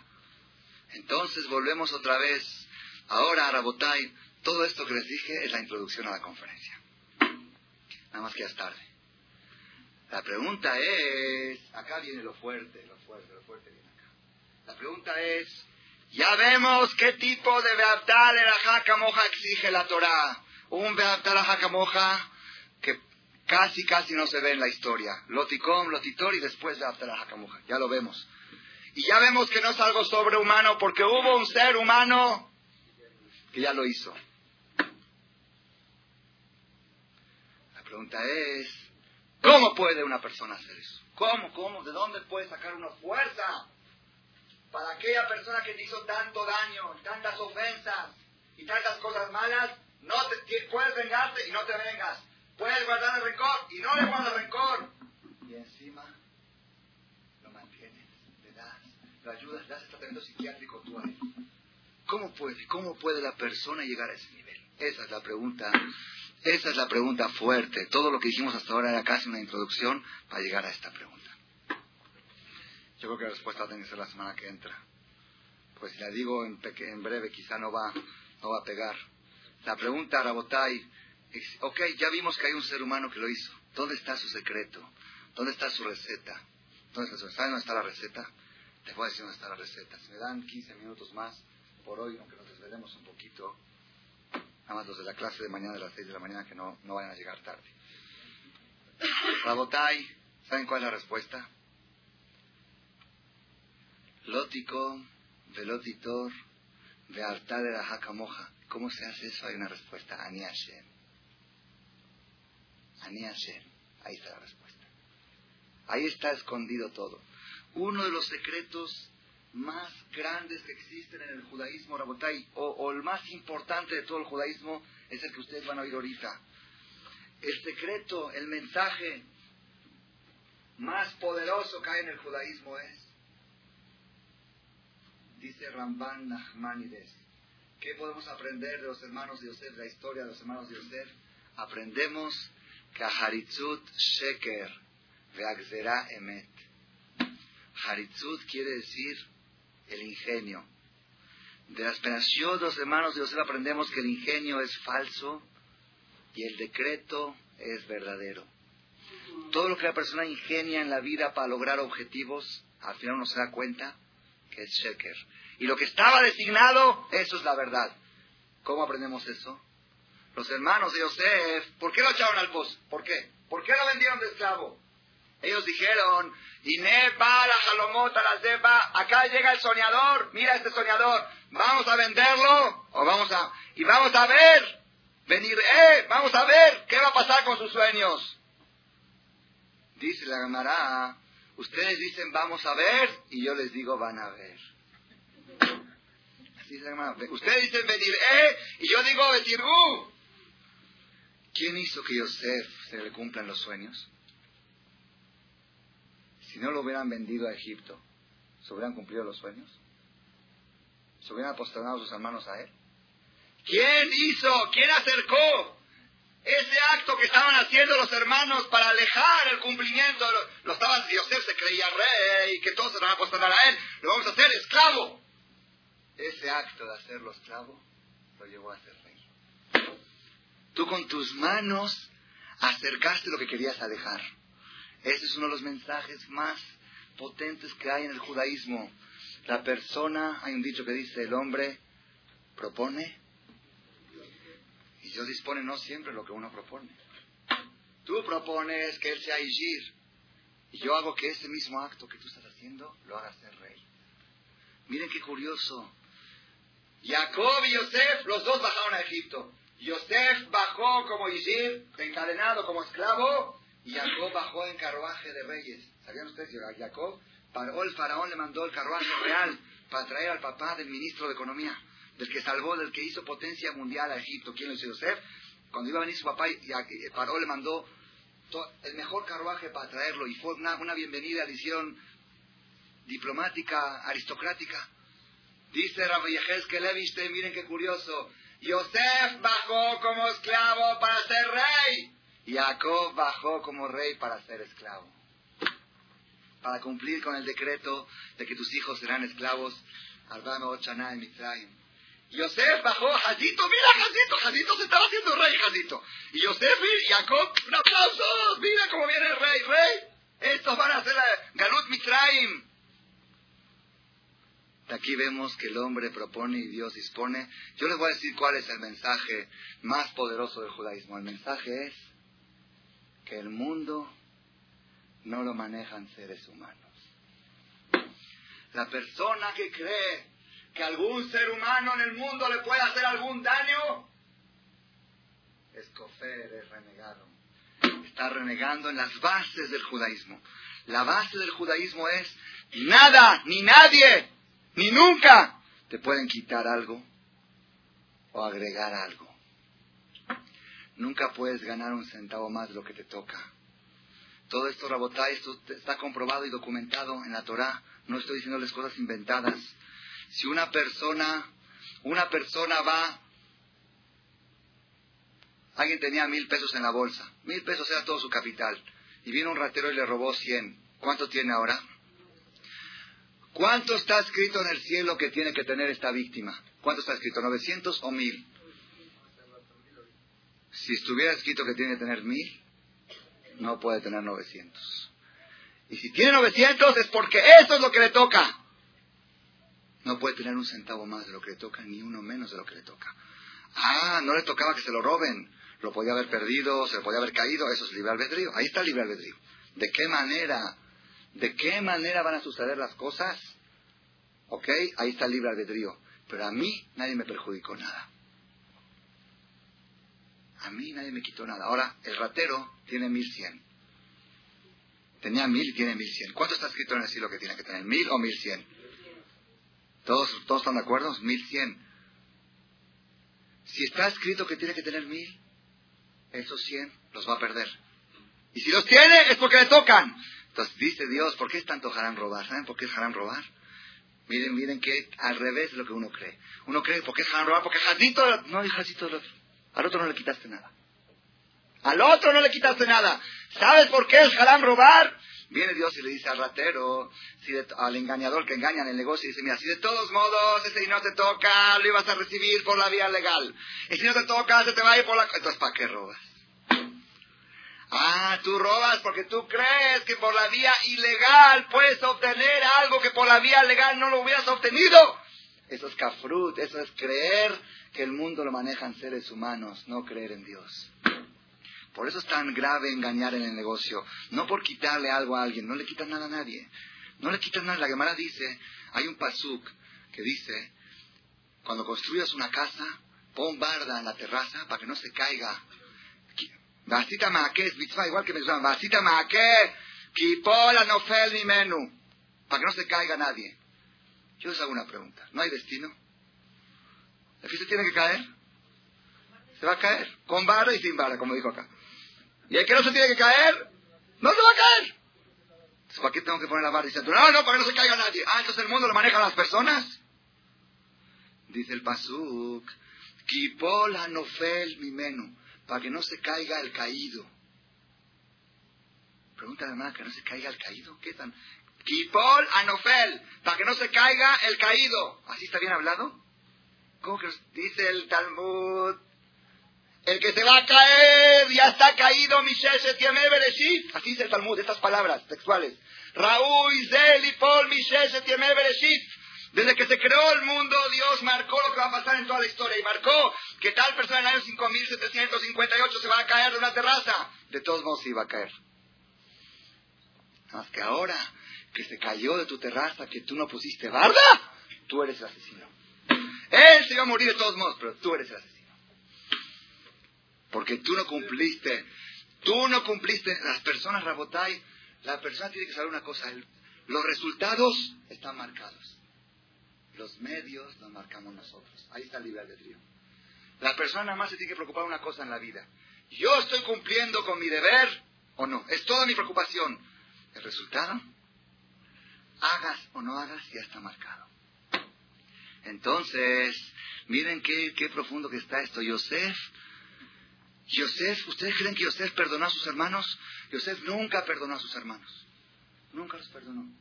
Yosef todo el tiempo les decía, ustedes no me hicieron nada. Le decía y lo sentía. No es que los perdonó. Si yo tenía marcado que tenía que estar esclavo en Egipto, yo tenía marcado que tenía que estar 10 años en la cárcel, y tenía marcado que tenía que ser 80 años rey. Ah, rey sí acepto y, y cárcel no. Todo está marcado, todo está destinado. Yosef sabía que el mundo, que los hermanos eran títeres. Claro, ellos tienen que pagar su cuenta con Dios. Ellos si un acto malo tienen que pagar. Pero a mí no me perjudicaron nada. ¿Están oyendo cuál es el sistema?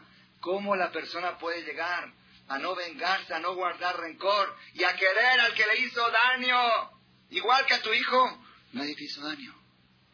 ¿Es daño que te hicieron? De todos modos te toca. Si no te lo hubiera hecho él, te lo hubiera hecho otro. No es él. Si tu suegra te ofendió, esa ofensa es tuya. Te tocaba. O de, ok, ella tiene que dar cuentas, Barminan, es muy, es muy grave ofender. Ah, claro, que nadie salga de esta conferencia y que diga, yo voy a ofender a todo el mundo, y si no le toca, pues no le toca, Dios me va a tapar la boca. Y si, yo, y si Dios me deja hablar es porque le toca. No, no, eso es tu libre albedrío, es como aquel que no puso la barda y se cayó a alguien. Ofender es muy grave, pero el ofendido tiene que saber a mí no me han hecho nada. Todo lo que uno recibe, no nada más que la persona no puede, la persona no puede ni siquiera, ni siquiera esto me lo enseñó una vez un jajam que vino aquí a México. Fui a recibirlo al aeropuerto a la una de la tarde y tenía que estar yo en Polanco a la una y media, o cuarto para las dos. Y estaba el viaducto a vuelta de ruedas, hace como 13, 14 años. Un jajam grande fui a recibirlo al aeropuerto. Y yo estaba pegando en el volante, porque tenía, a las dos de la tarde tenía cita, no me acuerdo con quién, en Polanco, y ya estaba todo programado mi día, y esto se iba para las tres, tres y media. Me dijo el jajam, ¿qué golpeas el volante? Le digo, es que ¿no ve, no ve, jajam, no ve cómo está el tráfico? No había celulares en ese tiempo, no había nada.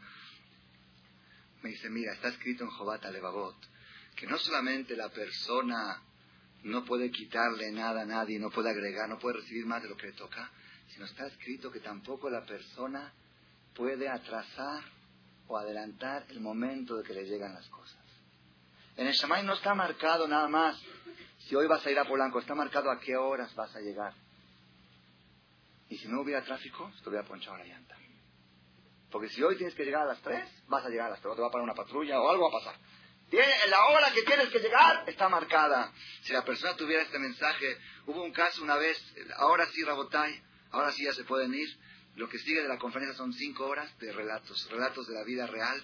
Relatos de la vida real, cómo se comprueba este mensaje. El que se quiera parar de veras por Shalom Bait o por lo que sea, no me ofendo. Pero ahorita viene la parte de los cuentos. No cuentos, de la vida real. Había un Rab esto sucedió en Jerusalén hace 70 años, hay testigos presenciales. Era las 5 de la tarde, en una boda en Jerusalén, viene el novio debajo de la jupá y le dice a la novia, Hareat li Moshe Israel. Le mete el anillo y se le cae el anillo. Se, agacha el novio, se lo vuelve a meter, Hareat li, otra vez hay que repetir, antes de ponerle que decir, se le vuelve a caer. Lo vuelve a levantar y por tercera vez se cae el anillo. Cuando el novio vio tres, dijo tres veces, se bajó de la jupa.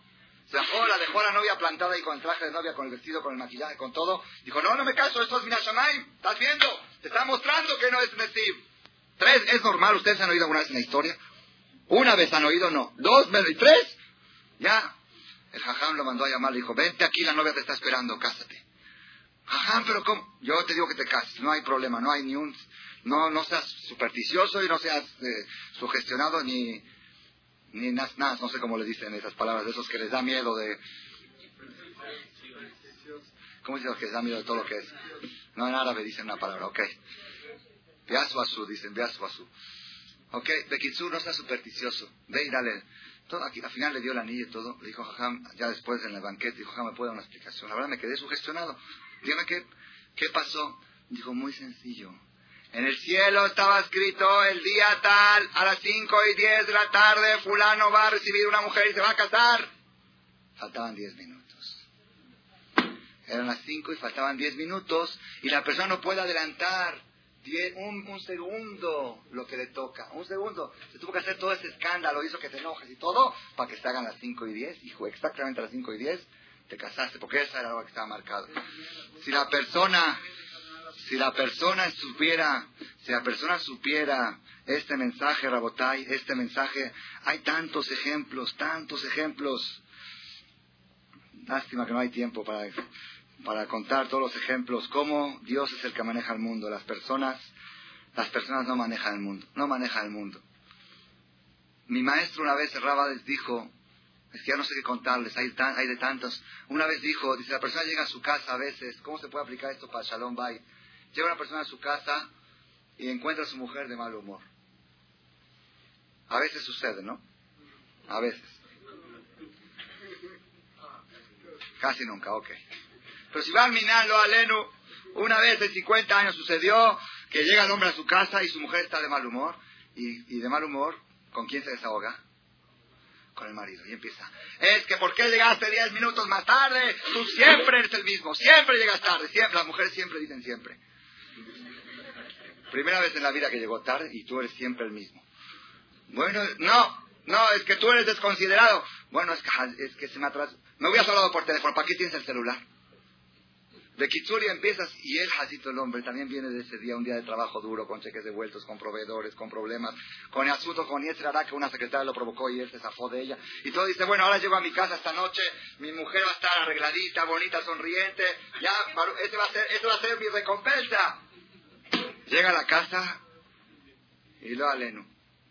Barminan y Gritando, corajes, enojos, y aparte el niño lo que me hizo, y el otro niño, y la escuela, y el maestro, y la maestra, y la directora, y maldita la, vecina, y maldita la iglesia. Todo mal humor, gritos y pleitos. Y el marido, jacito, tranquilo, dice, bueno, a ver, a ver qué pasa. No, y la otra sigue más, y sigue más, y él callado, y ella sigue más.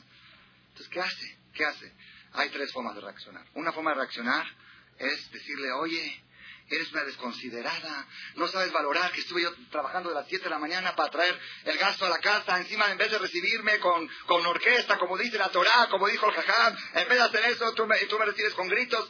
No, es que tú me tienes que recibir a mí, es que tú, de, pleitos de dos semanas, no se hablan, enojados. Lo aleno, es Jorban Betamigdash. Esa es una forma de reaccionar, la peor. La otra forma, la que le sigue, es que el hombre le dice a la mujer, ¿sabes qué, Roja? ¿Quieres pelear? Para pelear se necesitan dos. Conmigo no cuentes. Yo no soy rival. Si, se para un boxeador en el ring y no y se queda así, a ver, pégame. Pues ya no tienes chiste, tiene que haber dos, ¿no? No, así pégame, no, yo no peleo. No peleas, pues no hay partido. Yo no soy rival, no hay partido. Ahí está la portería, hasta el gol. Ay, ¿qué quieres hacer? Gritar, grita, lo que quieras. Esa segunda estrategia a veces se pone más corajuda a la mujer.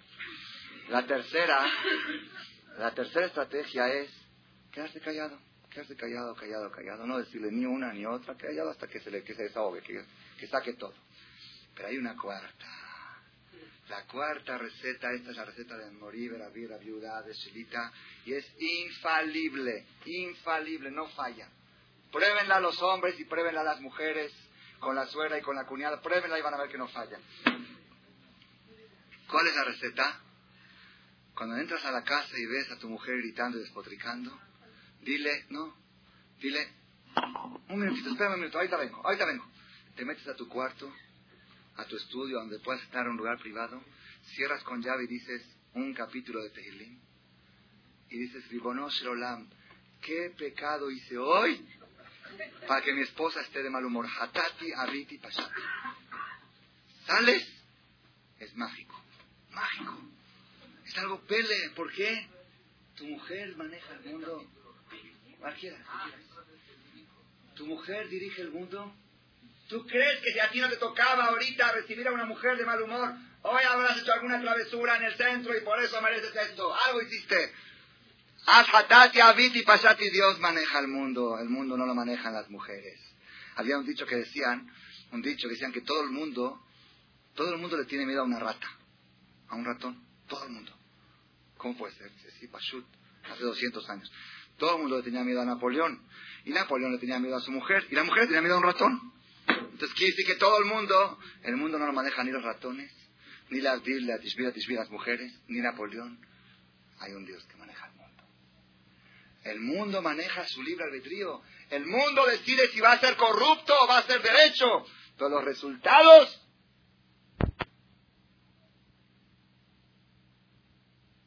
ustedes pueden comer lo que nosotros por nuestra religión no podemos. Me hice más religioso últimamente. Entendí que tengo que respetar mi religión y no sé qué. Sin copas y sin cerveza, le compró todo lo que quería, sin hablar. Solito le compró. Yo lo he comprobado en mi vida. ¿Quién maneja el mundo? ¿Quién maneja el mundo? ¿La persona lo maneja o Borolam lo maneja? ¿Por qué la gente a veces cede a los principios para obtener resultados? Porque ellos creen que por la vía ilegal pueden obtener cosas que por la vía legal no lo hubieran obtenido. ¿Cuántas, ¿Cuántos ejemplos hay de esto, Rabotay? Yo, yo tenía una persona aquí hace como 13 años, 14 años, aquí en México, una pareja de novios, Mashallah, Belia y Nara, en buena posición, buena familia y todo, se estaban matando. Se estaban matando y no había causa. Se querían y se mataban de novios, se querían y se mataban, todo tipo de peleas, peleas, peleas. Hasta el papá de ella le dijo, son familiares míos, papá de ella le dijo, ya déjalo. No lo puedo dejar, pero están peleándose todos los días. No, es que no sé, pero lo quiero. ¿Por qué se pelean? No sé, lo quiero y nos peleamos. Intervino un jajam, intervino un jajam, porque el papá fue a consultar con un jajam que vino de visita de Israel a colectar. Jajam, ¿qué hago con mi hija? Se la pasa peleando con su novia, tiene dos años de noviazgo peleando y ella dice que lo quiere. Y yo veo que se matan, se matan, se, odian. Siento que se odian. ¿Qué opina usted, Jajam? Dijo, déjame hablar con él, déjame hablar con ella. Mandó a llamar al papá de la muchacha y le dijo, y al novio y al novio, dijo, mire, se terminó el noviazgo. Se terminó. Empieza un noviazgo nuevo. Con mis condiciones. Desde hoy hasta el día de la boda, prohibido tocarla. Ni siquiera la mano. Nada, nada, cero. Caminan por la calle así, así amarrados, esposados. Pues llama esposa, esposados los dos, no se tocan. A la esposa sí se puede tocar, a la novia no. No se tocan, hasta el día de la boda no se tocan. ¿Cómo? Así, si no, se acabó aquí todo. ¿Aceptan? No le quedaba otra, aceptaron. Yo fui a visitar al muchacho a su oficina porque era un balse de acá para cobrar un donativo para una ciudad de Jerusalén. Fui ahí y estaba un primo de él sentado ahí al lado, platicando con él. Y le dice, vamos a poner, se llamaba Jacobo, no se llamaba Jacobo, vamos a poner. dice, oye Jacobo, no entiendo, no entiendo cómo puedes querer a tu novia si no la tocas.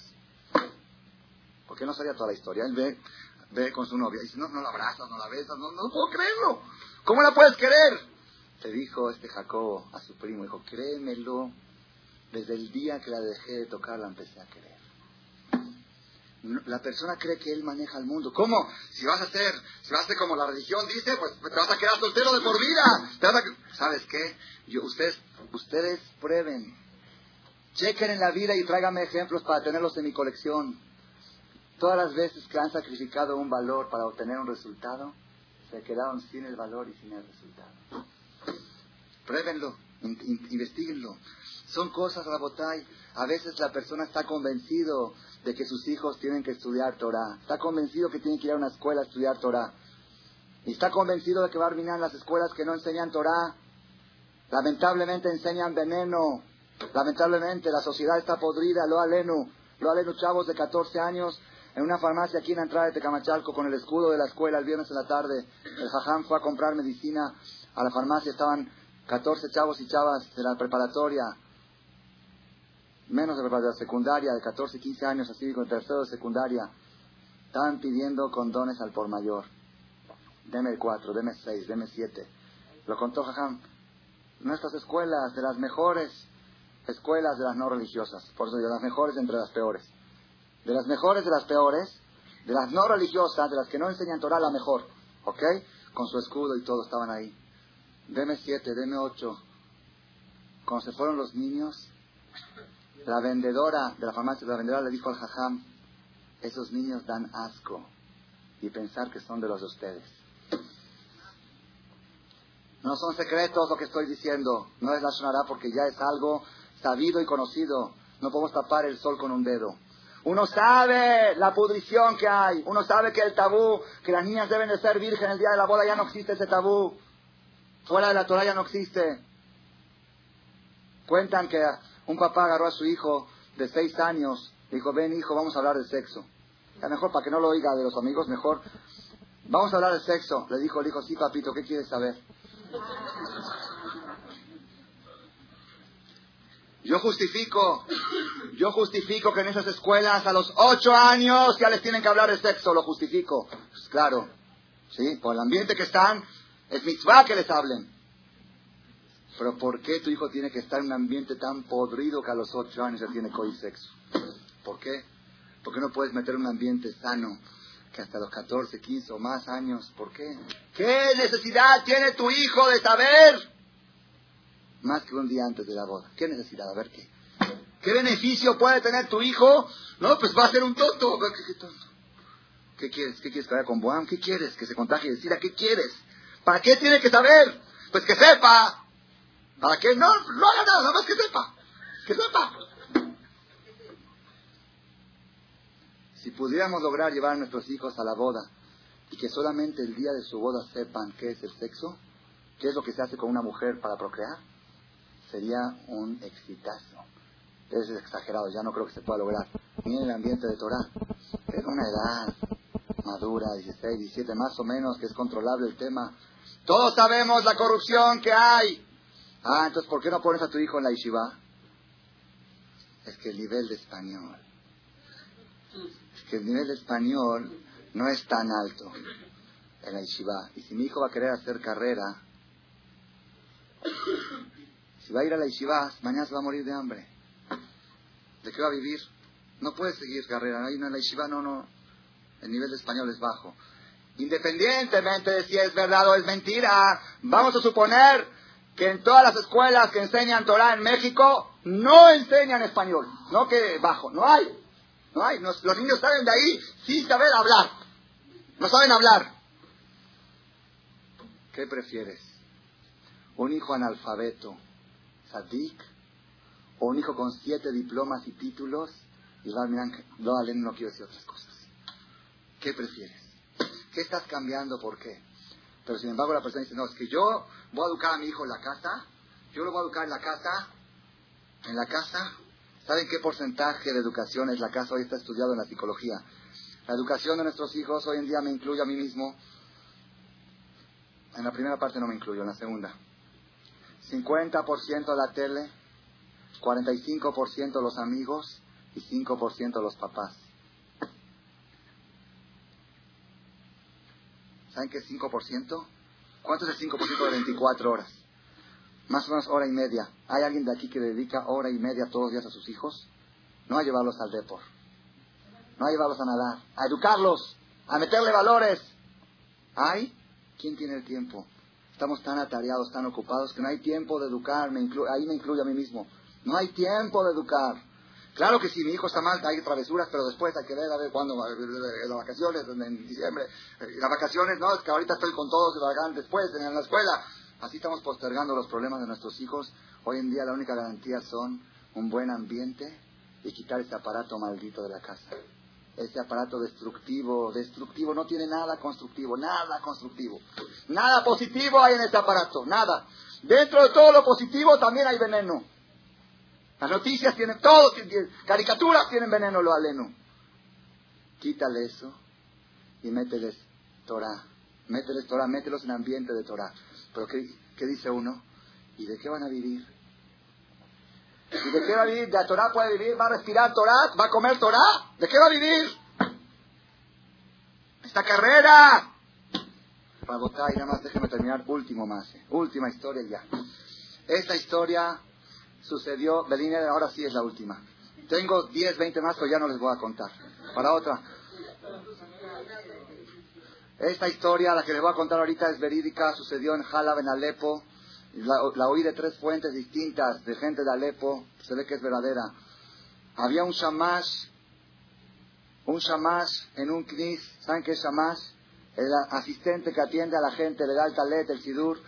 Era un hombre pobre que tenía nueve hijos, el sueldo que recibía de la comunidad era mínimo, porque así se le pagaba el shamash, y un poquito de que subían al sefer decían 52 para el shamash, como se acostumbra, de eso vivía, de eso comía, apenas de, la, y nueve hijos tenía. no lo aleno, Kenirbu, pero pobreza. No, Kenirbu, no, Kenirbu, ¿cómo lo aleno? Al contrario, Berajá, los niños son Berajá, pero hay que mantenerlos. Bekitsur, Bekitsur, en síntesis, una vez la comunidad, el Yemie, la mesa directiva, dijeron que el CNIS estaba creciendo y necesitamos llevar más control de las entradas y salidas. Hay que llevar una contabilidad, todo lo que entra y todo lo que sale. Así debe de ser, así debe de ser. Agarraron al shamash y dijeron, ven aquí, tú tienes que apuntar las aliot, cuánto suben, cuánto donan, las arijot, sumar, eh, los gastos, lo que sobra. Tú tienes que manejar la contabilidad. Dijo, excuse me, sorry, discúlpeme, pero yo no sé ni leer, ni escribir, ni sumar, ni restar. ¿Cómo puedo llevar la contabilidad? Yo lo que sé es dar talet, dar el sidur, limpiar, acomodar el knis, poner las sillas, es lo único que sé hacer. ¿Y qué hacemos? Pues contraten a otro para la contabilidad. No hay, no hay dinero para pagar dos sueldos. ¿Qué se hace? ¿Quién tiene razón? ¿El Jamie o el Shamash? Empezó a haber mucha controversia en la colonia. Hay gente que decía, ¿cómo lo van a dejar sin Parnasá? Tiene 15 años trabajando para la comunidad, tiene nueve hijos que mantener, ¿cómo lo pueden dejar en la calle? Y, no existía indemnización en este tiempo. Indemnización, dejarlo de repente un día para otro en la calle. Y otros que decían, no, pues la comunidad no puede pagar los sueldos. Discusión. ¿Quién dice ustedes que tiene razón?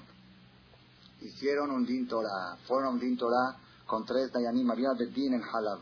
Fueron con Bedín, el Bedín dijo, la comunidad tiene razón porque los intereses de la comunidad del Cajal están antes que los intereses personales de una persona. Y si la comunidad no puede pagar dos sueldos, que se quede el señor en la calle, que contraten a uno que pueda cumplir las dos funciones de shamash y de contabilidad. Dicho y hecho, estaba por escrito el Pesach Din, dicho y hecho, fueron, le dijeron, aquí está el Din, despedido. El señor salió a la calle, Jazito, imagínense ustedes, hijas de 15 años, niños de, de, de 3 meses, y ni un peso de indemnización. No había, no existía indemnización. Desesperado. Y la gente quejándose, pero ya, Din ya se hizo Pesach Din. ¿Qué hizo este señor? Encontró un Nijir árabe que vendía leña. Cargaba leña, vendía leña. Le dijo, ¿no me puedes dar un poco de leña para vender? Y me das comisión. Ok, vende. Fue, tocó una puerta donde iba de paisanos para ofrecer leña. Por la lástima que le tenían de lo que le hicieron todo el mundo le dejaban de comprar a otros y le compraban a él. ¿Sabes qué? A partir de hoy te compra a ti. En una hora vendió todo lo que le dio. Dame más, vendió todo. Bekitsur al otro día dijo, después de una semana, dos semanas, ya vio que tenía un poquito de capital. Dijo, ¿para qué vendo a comisión? Mejor compro mercancía. Y vendo, compró y duplicaba. Empezó a ganar más. Dijo, después dijo, ¿para qué voy a comprar leña? Mejor compro un terreno que tiene un bosque, que tiene un bosque chiquito, que tiene sus leñas y empezaba a cortar el mismo la leña y ganaba cuatro veces más de lo que ganaba antes. Ya que hizo un poco de capital, otro bosque más de Kitsur se hizo el productor exportador número uno de Medio Oriente de leñas, de madera. Era algo y tenía bosques, bosques enteros propios de él. Después de 10 años de este suceso, cuando ya era muy famoso, rico y estaban, sentados en una junta 15, 15 multimillonarios de Medio Oriente para cerrar una operación muy grande, una sociedad muy grande de madera y él estaba sentado a la cabeza, era el jefe de todo el proyecto. Ya firmaron un contrato de sociedad, de, ventas, de compras, y le tocó firmar a él. Cuando llegó el, turno de firmar a él, dijeron, firma. Dijo, tráigame tinta para, para poner mi huella. No firma, yo no sé firmar. Yo nunca, nunca fui a la escuela y no aprendí a leer ni a escribir. Entonces, ¡guau! ¡guau! Uno de ellos dijo, imagínate, si este sin saber leer ni escribir, se hizo tan rico. Imagínate si hubiera estudiado carrera, ¿qué hubiera sido de él? Dijo, hubiera sido Shamás del Si supiera leer y escribir, hubiera sido Shamás hasta el día de hoy. ¿Quién lo hizo millonario a este? ¿Saben quién lo hizo millonario? El no tener carrera. Miren cómo esos son ejemplos de la vida real. Que cosas que tú crees que te van a hacer rico, hacenlo con cosas que creen que lo van a hacer pobre, lo hacen rico. Ese es, ese es el mensaje más poderoso de la Biblia. El mundo no lo manejan seres humanos. El mundo no lo maneja la universidad. El mundo no lo manejan diplomas. Yo conozco en persona gente que tiene 6, 7, 8 diplomas, empolvándose. Papá lo mantuvo hasta los 30 años. Cerraron sus consultorios y fueron al centro. Le dije, ¿por qué lo hiciste? Dices que mis hermanos hacen en media hora lo que yo no hago en tres meses. Me ofrecieron sociedad al 10%. Y acá, responsabilidad, que si lo curaste, si no lo curaste, que se enfermó, que le cayó mal, que le diagnosticaste mal. Ahí vas, vendes trapos, no hay responsabilidad, no hay peligro de vida, no hay cosas raras. Era doctor. Digo, y Haram, todos los diplomas, ahí sí asistió a este congreso. Yo lo vi, estaba en el consultorio, yo me, atendía con él. Asistió a tal congreso, asistió al otro, asistió. Todo, y todo eso que hiciste y todo eso. Ni modo, 10 años perdidos. Mis hermanos están con millones de dólares y yo estoy aquí, un diente, una cosa. Rabotai son ejemplos de la vida real. ¿Para qué? Para que la persona se convenza de una cosa. El mundo no lo manejan seres humanos. La parnasá de tus hijos, la parnasá de tus hijos ya está marcada desde Sheshet y Bereshit. Está marcado si van a ser ricos o pobres y hagas lo que hagas, van a ser lo que tienen que ser. Si, aunque les des carrera pueden ser pobres y aunque los dejes analfabetos, pueden ser ricos. Tú nada más tienes que hacer una cosa, educación. Eso no está marcado. La educación que le vas a dar eso no está marcado, eso tú lo decides. El resultado sí está marcado, pero la educación no está marcada. Entonces, si nosotros logramos tzadik y vivir con la fe, no hablar de fe, todo el tiempo hablamos de fe. Le digo a una persona, ven a la clase de Torah, dice, si Dios quiere, dije, Dios quiere. Si Dios quiere. ¿Quieres que te demuestre que Dios quiere? Si Dios quiere. Él cree mucho en Dios. Dios quiere, falta que tú quieras. Ahí no hay Dios quiere. La persona si sigue con su emuná en, en vivo, practica la emuná en la vida real, entonces esa persona nunca va a tener rencores, va a ser como Yosef, y va a tener el éxito de Yosef, y va a llegar a ser rey, va a tener la corona en el mundo. Yosef tuvo corona 80 años, ¿por qué? Por saber no vengar, guardar, no guardar rencor y amar al prójimo que te ofendió como a ti mismo. ¿Cuál es el secreto? Saber que el mundo lo maneja el Creador y no lo manejan los seres humanos. Que Dios nos ayude a poder llevar este mensaje a la vida real. Un segundito más. Quiero que sepan que esto no es cosa de una conferencia. Esto es terapia diaria. Yo mismo, un servidor, les digo estas cosas que si la persona todos los días necesita pararse en la mañana y decir, modean, le faneja, y ese es el objetivo del rezo. Es una terapia diaria de decir, mi da depende de ti, mi parnasá depende de ti, todo tú lo manejas, el resultado lo manejas tú. Yo nada más me tengo que comportar bien, es todo. Lo demás, tú lo manejas. Es una terapia de todos los días y hay que educar a los hijos a esta terapia. Cuando vienen los niños se quejan, alguien me hizo algo en la escuela. Una vez mi hija se quejó, me dijo, mis amigas me hacen de menos, me hacen de menos. ¿Qué hago, papá? ¿Qué haces? Toma esta bolsa de juguetes, cada vez que te ofenden le regalas uno. ¿Por qué? Te hicieron un favor el que ofende al otro le pasa todas sus misbot al otro. Me dice, ah, me van a hacer todos los días. Dije, no, espérate 30 días que junten misbot, porque ya, ya te las dio todas ayer. Cada 30 días que junten misbot y que tú juntes pecados, tú le pasas todos tus pecados y te pagan todas las misbot. Es el mejor negocio de las ofensas. Dice, de veras, papi, de veras. Fui le compré en Tepito, le compré unas cositas y fue a la escuela. ¿Saben qué pasó? Pues ya, después de un mes, ya nadie dijo, haram, no, no, no voy a ofenderla, me voy a perder todas las misbot que hice hay que vivir la emuna, hay que inculcarle a los niños de chiquitos, es, que así nos ayuda a poder sentir esto, vivir esto, educar a nuestros hijos con este mensaje para poder tener la felicidad siempre. Amén.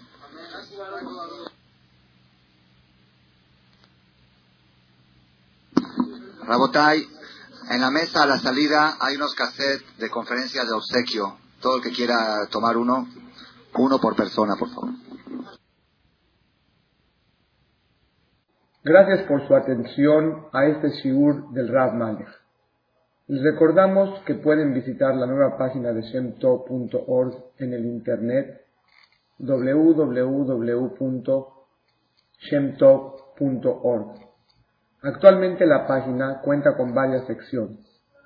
Noticias sobre las actividades de Shem a nivel mundial, escuchar o bajar las últimas conferencias del Rav Malech, escuchar o bajar la alhaja del día, imprimir o estudiar desde su computadora la perashá de las semanas, estudio diario de Gemara, Daf Yomi en español, sincronizar su iPod con podcast, un manual para crear su propio CD de las conferencias que existen en la red, adquirir libros con entregas internacionales, con la metodología del Rav Malek de español, fonética y hebreo simultáneamente,